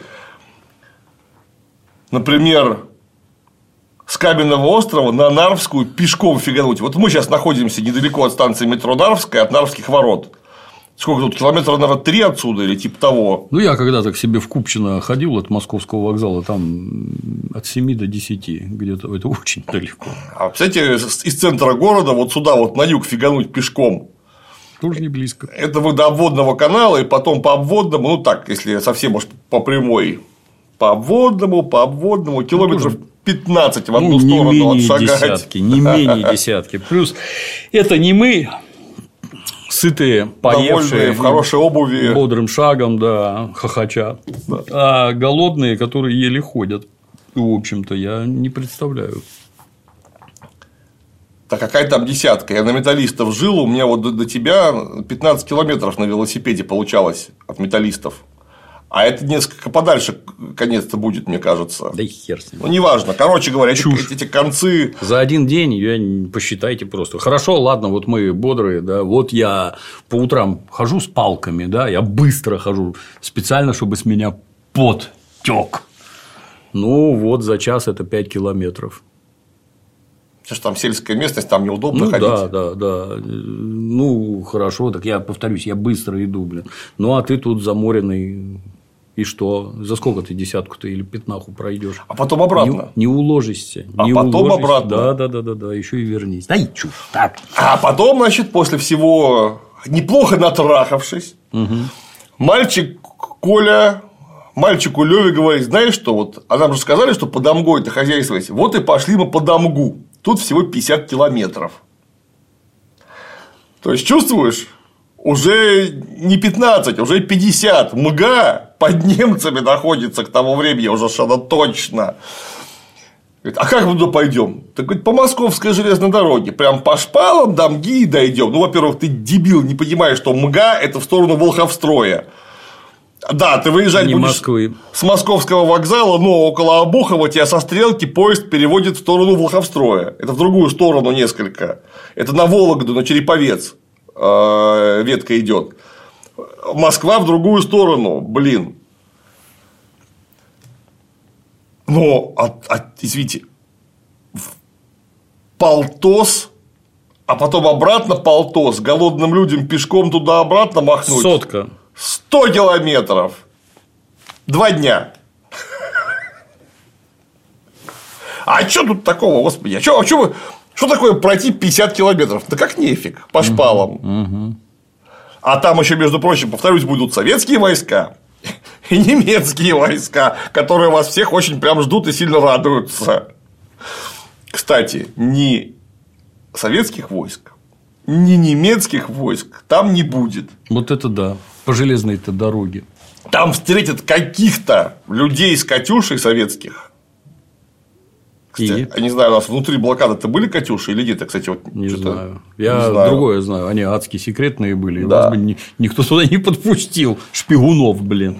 Они встретили чуваков с Катюшей, потом они шли, шли, шли, шли, шли, дошли, и немецких войск они вообще не встретили. Они оказались сразу в немецком тылу у каких-то девок, которые обслуживают в половом смысле немецких офицеров, которые к ним приезжают за 8 километров. Там стоит организацгруппа второй пехотной дивизии СС.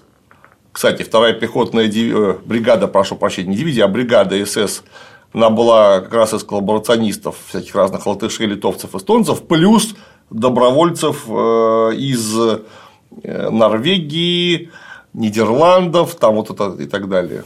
Из Übermensch. Из Уберменши. Потом почему-то им блокаду держать не понравилось, так как это были добровольцы, у них контракты все пооканчивались, они свалили. Это была чисто потом латышская, латышская бригада СС.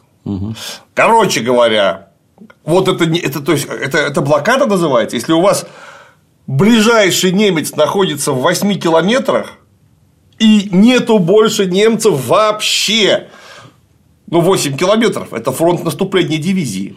В легкую совершенно там можно 12-15 тысяч человек провести. В смысле, какая, какая блокада? То есть, нет никакой блокады.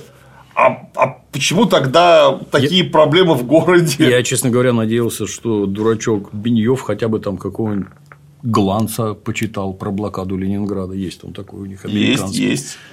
Там хоть какое-то поверхностное понимание, где войска стояли, как это вообще. Насколько, насколько густо они стояли. Да. Атас. Да, кстати, около железной дороги они стояли совершенно точно. Ну, вообще без вариантов, потому что железная дорога это такое место, по которое всякое возить можно. И это направление вполне определенное, удобное. Короче говоря, немцев там нет, все. Они шли, шли, шли, шли, шли, шли, шли, шли, шли, непрерывно рассуждая о книгах, а именно о главной книге Ушакову, Ушакову, The Quarter Hound. бабах, как кого нужно отшпилить. Это вот с 15-летним подростком самые разговоры. Да. Видимо, он и к нему присматривался. Возможно, возможно. Николай. И вот они оказались около селения Березовка, где были какие-то зверские бои и где Пушкин вызвал на дуэль Дантеса. О, Я опять же говорю, что ты ж это ты придумал про Дантеса, естественно, ничего, ничего подобного там не было. Извините, Березовка находится в 30 километрах от МГИ. Дальше, туда, на северо-восток. То есть они. Ну, как, как, как объяснил мальчик э, Коля? Дезертир Коля мальчику Леве, как, как он объяснил? А он легко объяснил. Он говорит, а это мы заблудились. Я говорю, ни хера себе вы заблудились, вы прошли 50, а потом еще 30. То есть 80 и того. Я могу сказать, что бушмены э, вашим и масаи вашим ходовым способностям позавидуют прилюто. Потому что, ну, блин, пройди 80 километров. Ладно, голодный, сытый, тренированный, пройди 80 километров. Никто не пройдет 80 километров за сутки. На лошади можно проехать 80 километров. Это да, пешком вы не пройдете. Тем более по снегу, зимой, но промахнулись на 30, понимаешь? Атас. А что Атас. такого-то? Да. Там где-то около этой березовки как раз нашли условно проституток, залегли у них и такие думают, а вот сейчас немцы к ним приедут, а у нас же есть пистолет, потому что они там труп по дороге нашли, у нее ТТ отобрали у трупа. И нож. Сейчас мы этих немцев порежем, постреляем, потом проникнем по их следам к ним в расположение, заберем яйца и будем таковы. Гениальная идея. И тут, а когда они уже изготовились напрыгнуть на 6 немцев вдвоем вместе с 15-летним подростком, Да, да, ну да. это прям. Голодным, блин. Да, и сам он тоже не очень сыт уж к тому времени. На немцев нападают партизаны советские. Откуда они там взялись, тоже большой вопрос, прямо скажем. Да, я говорю, больше там войск нет. Чувак с Катюшей и партизаны.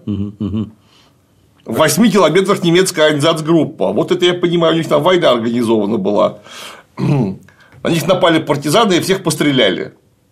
И вот они уже вместе с партизанами крадутся, чтобы партизаны собираются ликвидировать какого-то офигенного немецкого начальника этой Айнзацгруппы. А партизаны сразу, Абендрот! О, вспомнил. А партизаны сразу приняли их за своих, да?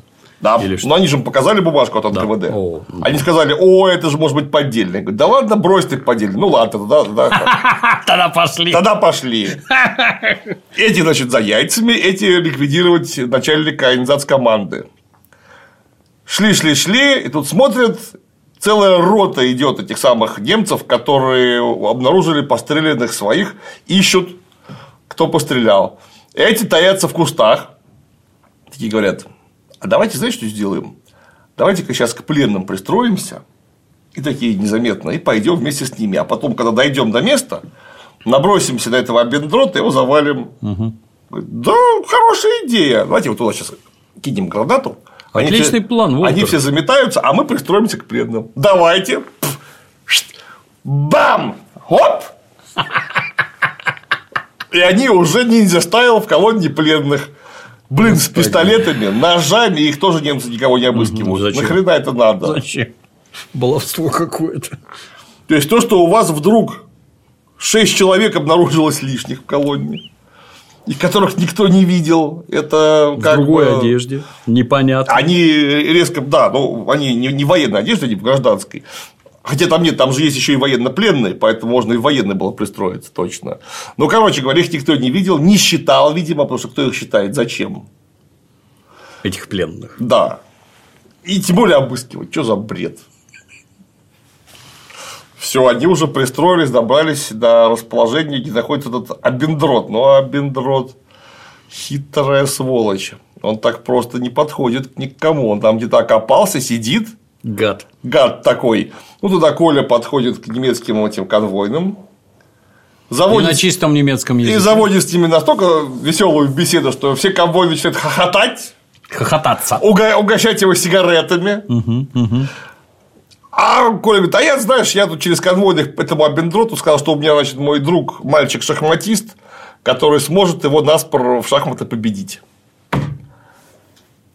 Верю, что ваш э, штурмбанфюрер настоящий спортсмен и азартный человек. То есть конвойные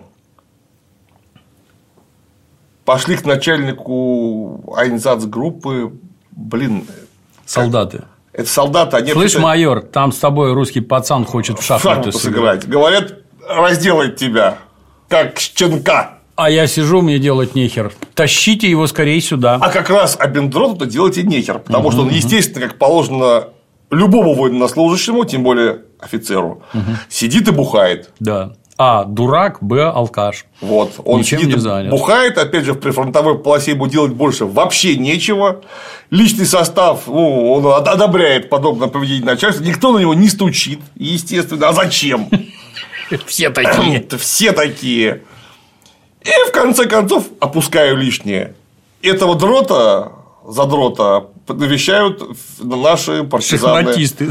А. Шахматист Лева, за каким-то хером сдавшийся с ним э, дезертир Коля и партизанка Вика. При том, что у Левы на щиколотке по-прежнему кинжал. Отлично. Отлично. Правда, вот тут описано, как немцы их обыскали, но кинжал не нашли. Потому что внимательный немец промахнулся мимо него на сантиметр, когда ощупывал его. Вот. Так бывает. Да. Ну, постоянно. И вот бухающий обендрот задрот начинает играть в шахматы. Да, кстати, если даже предположить чисто технически, что с ним там собираются играть в шахматы, а эти-то двое нахера, они тоже шахматисты, что ли? Или группа поддержки, или, в углу постоять. или что это? Зачем? охранник там один, при этом у него. И трех И человек. трех человек приволокли с собой, один из которых здоровый. Ну, прям вот его описывают. Здоровый мужик, широкоплечий, высокий, там 180 сантиметров. Вы понимаете, что вас голыми руками удавить может, если что, вдруг? Если вдруг так он на вас сильно обижен. Может, конечно, не удавить, но челюсть сломает, например. Ну, например. Зачем это надо? Прыгнет на охранника, отнимет у него оружие и застрелит. Для, для надежности. Да. Ну и, конечно, Абендрота-то Лева, будучи чемпионом по шахматам, он его обыграл. И когда тот принялся смотреть, что там как, он выхватил нож и его зарезал. Вот как. В это время, значит, Вика с Колей дерутся с охранником. Ну, Лева подошел, еще и охранника зарезал.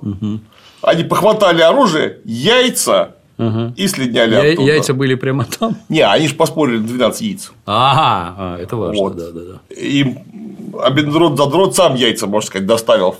И они все сбежали А, непрерывно. С начала появления этой коли до конца фактически книжки, я посчитал, он 48 раз употребляет слово однокоренное слово «срать».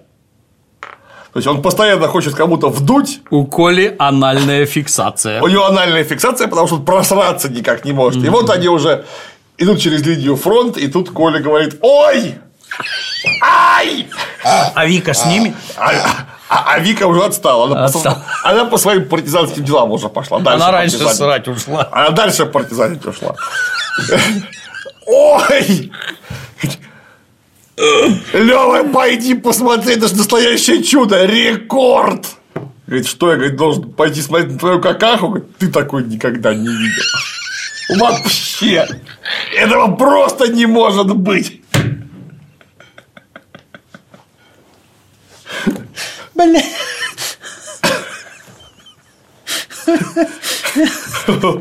Ай, блин. Вот, ну потом, когда Коля просрался, Я хочу найти. Исполинский, ну это ближе к концу уже, Исполинский просрался. Они подходят к линии фронта, и советские Тут вдруг появляются советские войска. Заметьте, туда они шли, их не было, а тут они вдруг есть. И советские войска немедленно открывают огонь и ранят Колю в жопу. За серию, бля. Коля за себя. Тугосерия, он не может посраться 13 дней. Вот. Тугосерию ранили в жопу, и он уехал в госпиталь. Ну а Лева благополучно доставил капитану, извините, полковнику Гречко 12 яиц. Прямо к какому-то там роскошному особняку Долгоруких, где уже готовится свадьба. Там зачитывают черная икра полкило, красная икра кило, копченая грудинка 5 кило, языки коровьи, м, вес не указан. А, ты принес, где твой друг-то? В жопу ради. Говорит, Передавай, пусть выздоравливает. Мне этот парнишка понравился. Handsome guy. 12 Слушай, говорит, «Ну, отнесите там на кухню. Ну, пока ты тут ходил, мне уже их привезли. Все в порядке. Но, говорит, я слово держу. Валите. Со своими ножами, пистолетами. пистолетами, я... яйцами. Сука! Все, на этом содержательная часть книжки, собственно, и заканчивается. Потом проходит 41, 44, 45 год, мальчик Лёва уже фронтовой корреспондент. Его не взяли в действующей части, потому что он пока дрался со всеми ножевым боем с немцами. Fighter. Наев, он себе очень сильно порезал указательный палец, ему половину, видимо, отняли этого указательного пальца, он стрелять не может. Да, да, да. Там в начале это описывается, что пока там мальчик Беньев сидел у дедушки на руках, у того там двух фаланг вроде не было. Да, да, да, да, да. Вот он стрелять не может, но зато он может печатать. И он вот, пожалуйста, всю войну прошел, печатал. И вот заканчивается война, они тут же нажираются массандрой где-то. Ну, сидя на крыше, они нажираются массандрой. То есть только что ничего не было, и вот к 45 году в Питере, с которого блокаду только что буквально сняли, уже кругом Массандра. Массандра, если что, это в Крыму находится. Ни в каком другом месте массандровских вин не бывает. Это уже к 1945 году наладили снабжение военных корреспондентов массандровскими портвишками. Хочешь белый, хочешь красный, хочешь херес. Без вопросов. Блин. На здоровье, да. На здоровье. И тут к нему приходит партизанка Вика, которая воспылала к нему. Это его бабушка, да? Да. Как она его нашла? Ну, они, же фамилии обменяли, что там А, искать-то, господи. Он, тем более, видимо, знаменитый не только на Fighter, но еще и корреспондент, которого все читают, найти его делать нечего вообще. И вот все.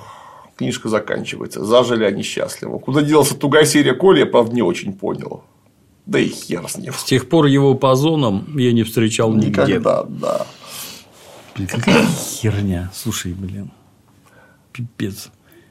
И это вот, Тимур, ты на полном серьезе считаешь, что это хорошая книга? Ты влюбился в этих Ты героев, влюбился, да, вот в этих мудаков, блин. один из которых Я понимаю, только не. про говно и еблю думает. Да, я понимаю, что с Беньёфом нужен контакт, там это Ну, помо- тогда мы- поможет бизнесу Да, в Голливуде да, да, и да. всякое. Ну, это же говно. Откровенное говно. Как такое рекомендовать можно? Вот со всеми этими НКВД обжирающими, какие-то солдаты детей хватают, тыкая им в рожу пистолетами, винтовками. Чего они его сразу штыками не запороли, я не понял. Или как минимум не отпороли. Да. Потом, что там еще у нас есть прекрасного? А, да, полное непонимание, как город Ленинград выглядит, даже рядом нету. Это Беньев серьезно бывал у нас в гостях? Еще говорят, не раз. Карта вообще есть. Можно по карте Не нужно бывать в гостях. просто напрямую померить расстояние и хотя бы прикинуть, сколько времени потребуется на то, чтобы пройти. А можно углами там это, сколько тут идти, сколько там идти. Ну, Google карта тебе маршрут составляют без вопросов, они тебе просто все нарисуют. Может как-то сложится, да. А 50 километров куда-то идти, я не А знаю. потом ты- еще 30. А ты еду, ты за два дня не пройдешь. Я замечу. За Конечно, два дня не нет. пройдешь. Будучи здоровым, сытым. Да, еду надо взять. А ты твердо уверен, что у тебя по ходу перемещения эту еду не отнимут, например? Так там нет никого. Да, нет никого. Кто отнимать-то будет? Дурак, блин. Я так докладываю, есть такое мероприятие, называется, ну, может быть, теперь его уже нет, но очень долго оно проходило, называется Марш мира. Куда собирают лучших представителей лучших спецподра- спецподразделений Российской Федерации. Они за 4 дня бегут, бредут, идут, ползут 160 километров. Вредно. У англичан такая фигня была во всех их этих САСах, а потом пришли к выводу, что они так суставы убивают просто всем. У нас самый бегающий в мире спецназ и самый ходящий в мире спецназ, вот они бегают, ходят, бродят и прочее. То есть это по сороковнику в день. Да. Да. Так вот, это же, опять же, люди из спецподразделений, которые, в принципе, с очень хорошей физической подготовкой все. А это спортсмены среди них. То есть, они лучше, чем средний представитель спецподразделений, который лучше, естественно, среднего обывателя на голову. И вот они еле проходят эти 160 километров за 4 дня по сороковнику в день. А тут два голодных, голодных доходяги 80 за сутки отхерачили. Еще и заблудились. Атас. Ну, говнодел. Говнодел, у которого в башке ни черта, кроме отшпилить, просраться от души. Тут проблема такая у него. И видимо. поговорить о сценариях. Поговорить о сценарии. Протагонисты, антагонисты. Вот это вот все там да. марки. это Писатель Ушакова. Ушакова, да. На понятной профессиональной темы. Как кому вдуть, как просраться, потому что я понимаю, что это очень важно. Я считаю, Хороший стул это важно. я считаю, что это Беньев писал про себя. Скажу, Естественно. Естественно, про себя. Вы Конечно. важнейшие свои мысли Все отметил. изложил. Посрать. Других нет. Запороть кого-нибудь. Странно, что он не гомосек. Вот, вот это вот непонятно. Беньев не доработал. А там шутки про ну, партизанка сразу начинает шутить, что эти двое как вы что, как голубки ходите вдвоем. Партизанка, то есть она, она только что из школы. У нас в 41-м, там, 40 году девочки не были воспитаны так широко, как сейчас. У них не было ни порнхабов, ни онлифанзов, ничего. Они просто не были осведомлены об э, однополых связях мужчин настолько, чтобы это вот тут же опознавать. Вот ну, я так. тебе так скажу, у нас э, ближе где-то к концу, на- на- наверное, все-таки начало 80-х, когда с девочкой знакомишься, предлагаешь там, приходи, там, это, встреча, свидание туда-сюда, она говорит, я приду с подругой, это, это вот был настолько острый, вы что, лесбиянки, что ли? Это было настолько адски смешно, настолько вот чудовищно необычно такое сказать, чтобы девочка сказала, что вы гомосеки, я даже представить не могу такого в 80-х годах. А тем более в 40-х. Такая тончайшая шутка. Это, может, если из дворян, конечно, из долгоруких, которые там в жопы пялили друг друга, просто не слезая, блин, то да, поверю, если из долгоруких, да. Да. Ну, советская школьница, она далеко не современная школьница. Это дистанция космическая в воспитании, кругозоре, круге интересов. Вот если бы она какого-нибудь Евгения Онегина наизусть читала, вот это я ты поверил бы легко. А в то, что она там такая, а, пидор, лесбиянка, наркоман, тут же безошибочно определила. Угу. Такого просто быть не может. Знаний таких нет. Да. Вот, кстати, типичный пример. Вот типичный пример. Вот когда показывают президента Зеленского, вот, уважаемая публика, вы сразу определяете, что он наркоман или нет? Я тебе так скажу, что большинство не выспался, нервничает. С чего ты взял, что он наркоман? Ни с чего, это видно, ё-моё, блин. Тем не менее, и вокруг он как это? Вы на какой улице покупаете? У нас таких цен нет, блин. Везде все продается, елы палы. А тем не менее, граждане не осведомлены. А те, кто осведомлены, они сразу видят, да, наркоман, наркоман, в такой в глубокой стадии умеет, знает там и дует просто вот на раз. Я забыл, к чему это я начал говорить. Но это я к тому, что девочка очень вряд ли, не насмотревшись на гомосеков, смогла бы определить гомосеков. Да. Ну или так тонко а, пошутить. Да, да, да. Вы все знаете, что вокруг продают наркотики, а определить наркомана могут почему-то не все. Даже да. такого раскрученного. Ну, и если гомосеки не будут вести себя нарочито, как гомосеки, скорее всего, вы тоже не определите, что это гомосеки. Это, во-первых. Во-вторых, повторюсь, ну, девочка, которая только что из школы в 40 году вышла, она не она про такое даже бы и не подумала пошутить, она просто не в курсе. Она, может быть, знает, что есть такое, в принципе, половое извращение, как там есть еще там зоофилия, некрофилия, вот Коля у нас, значит, это фиксация на говне у него, вот какие-то такие есть. Говнофилия. Говнофилия, да, фекалофагия, блин. Есть такие отклонения, но они где-то там, а мы здесь. Вот два советских человека, они просто идут вместе разговаривают про сценарии, про книжки, только они просто дебилы. О чем бы и было бы доложено, что вы дебилы. Да. Дальше благодарности. Лучшей книгой о блокаде Ленинграда на английском языке по сей день остается 900 дней Гаррисона Солсбери.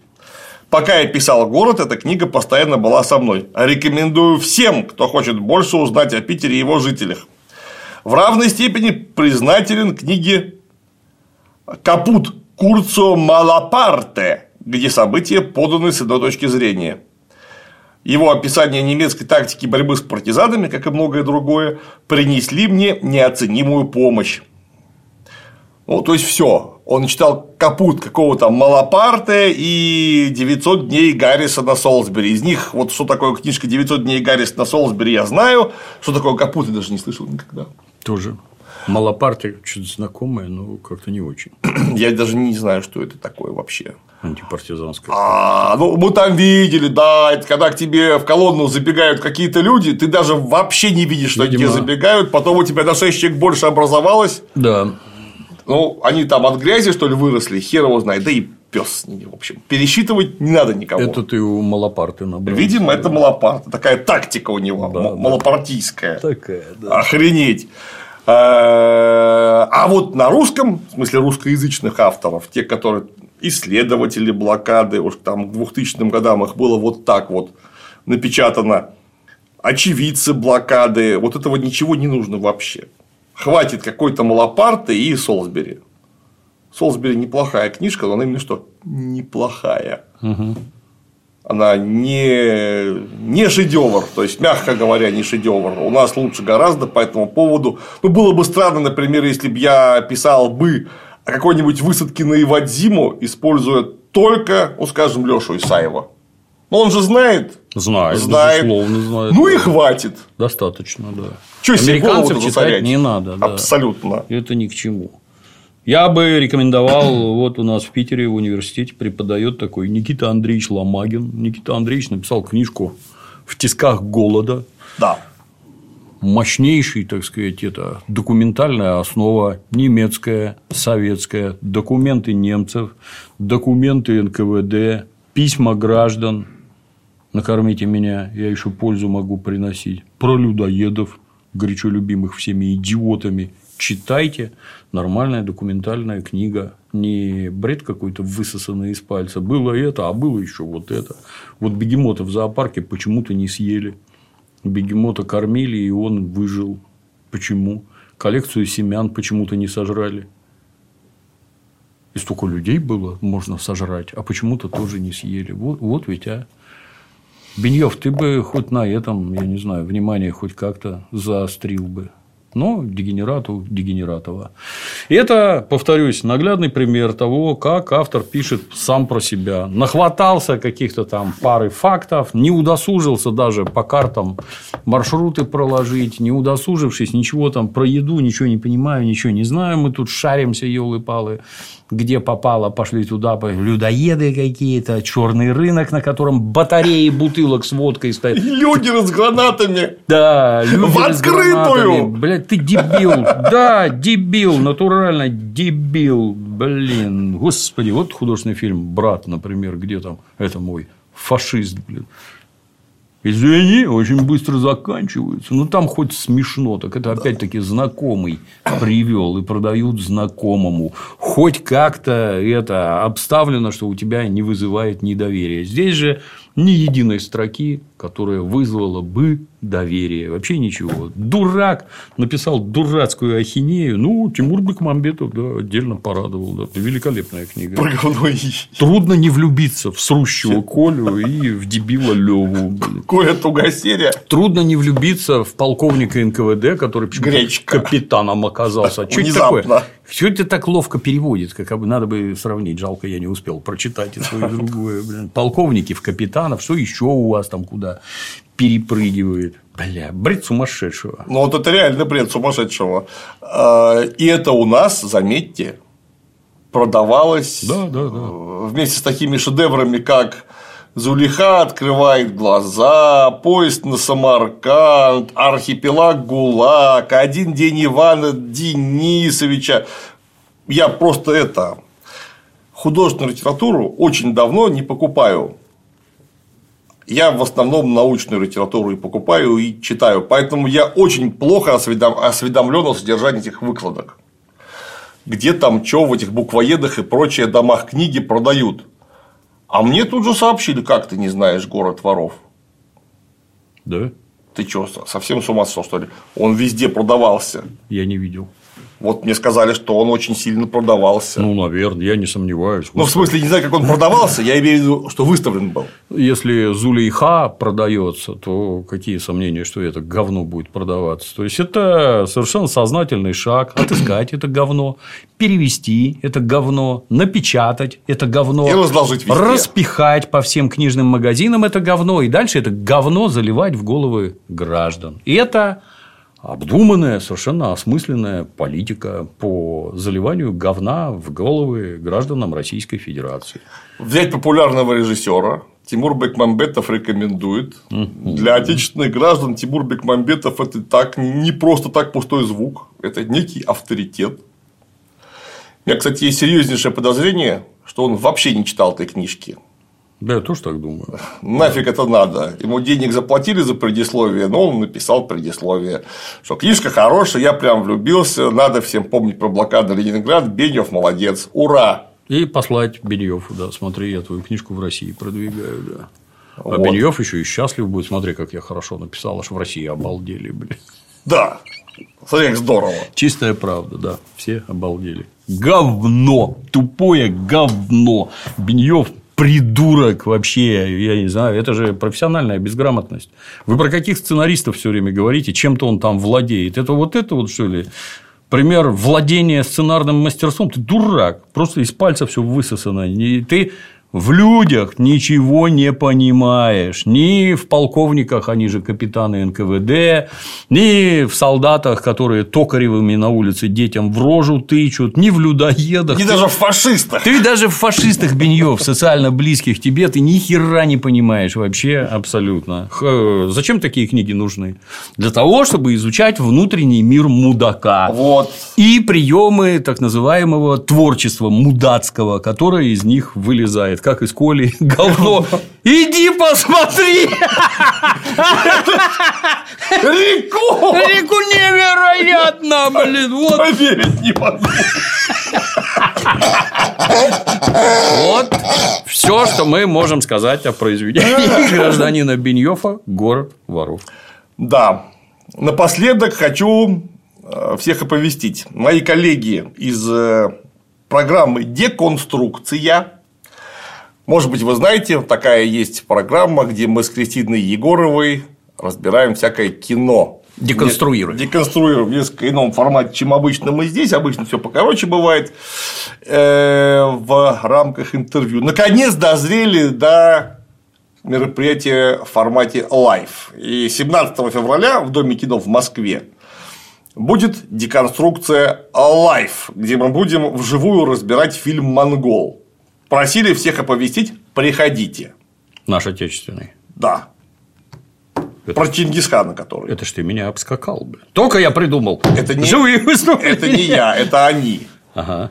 Предложили вот Как- такой Какого числа? 17 февраля. Ты, конечно, приходи, если сможешь. Ну, в Москву-то это далеко. Ты Ну, я думаю, что вдруг, если там окажешься с оказией или что-нибудь такое. Хорошо. В 19.00 Дом кино. Пускай приходят все, кто хочет. Да.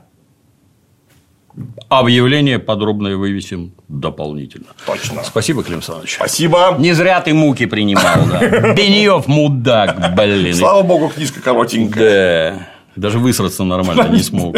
Вот я понимаю, эшелон до Самарканд 500. Да, вот. Пока я- Яхина, мое почтение, блин. Хорошо питается, кстати. А где Коля столько говна набрал, понять невозможно, блин. Че он жрал-то, что из него такое лезет, блин. Даже тут Беньёв обосрался, блин. На сегодня все.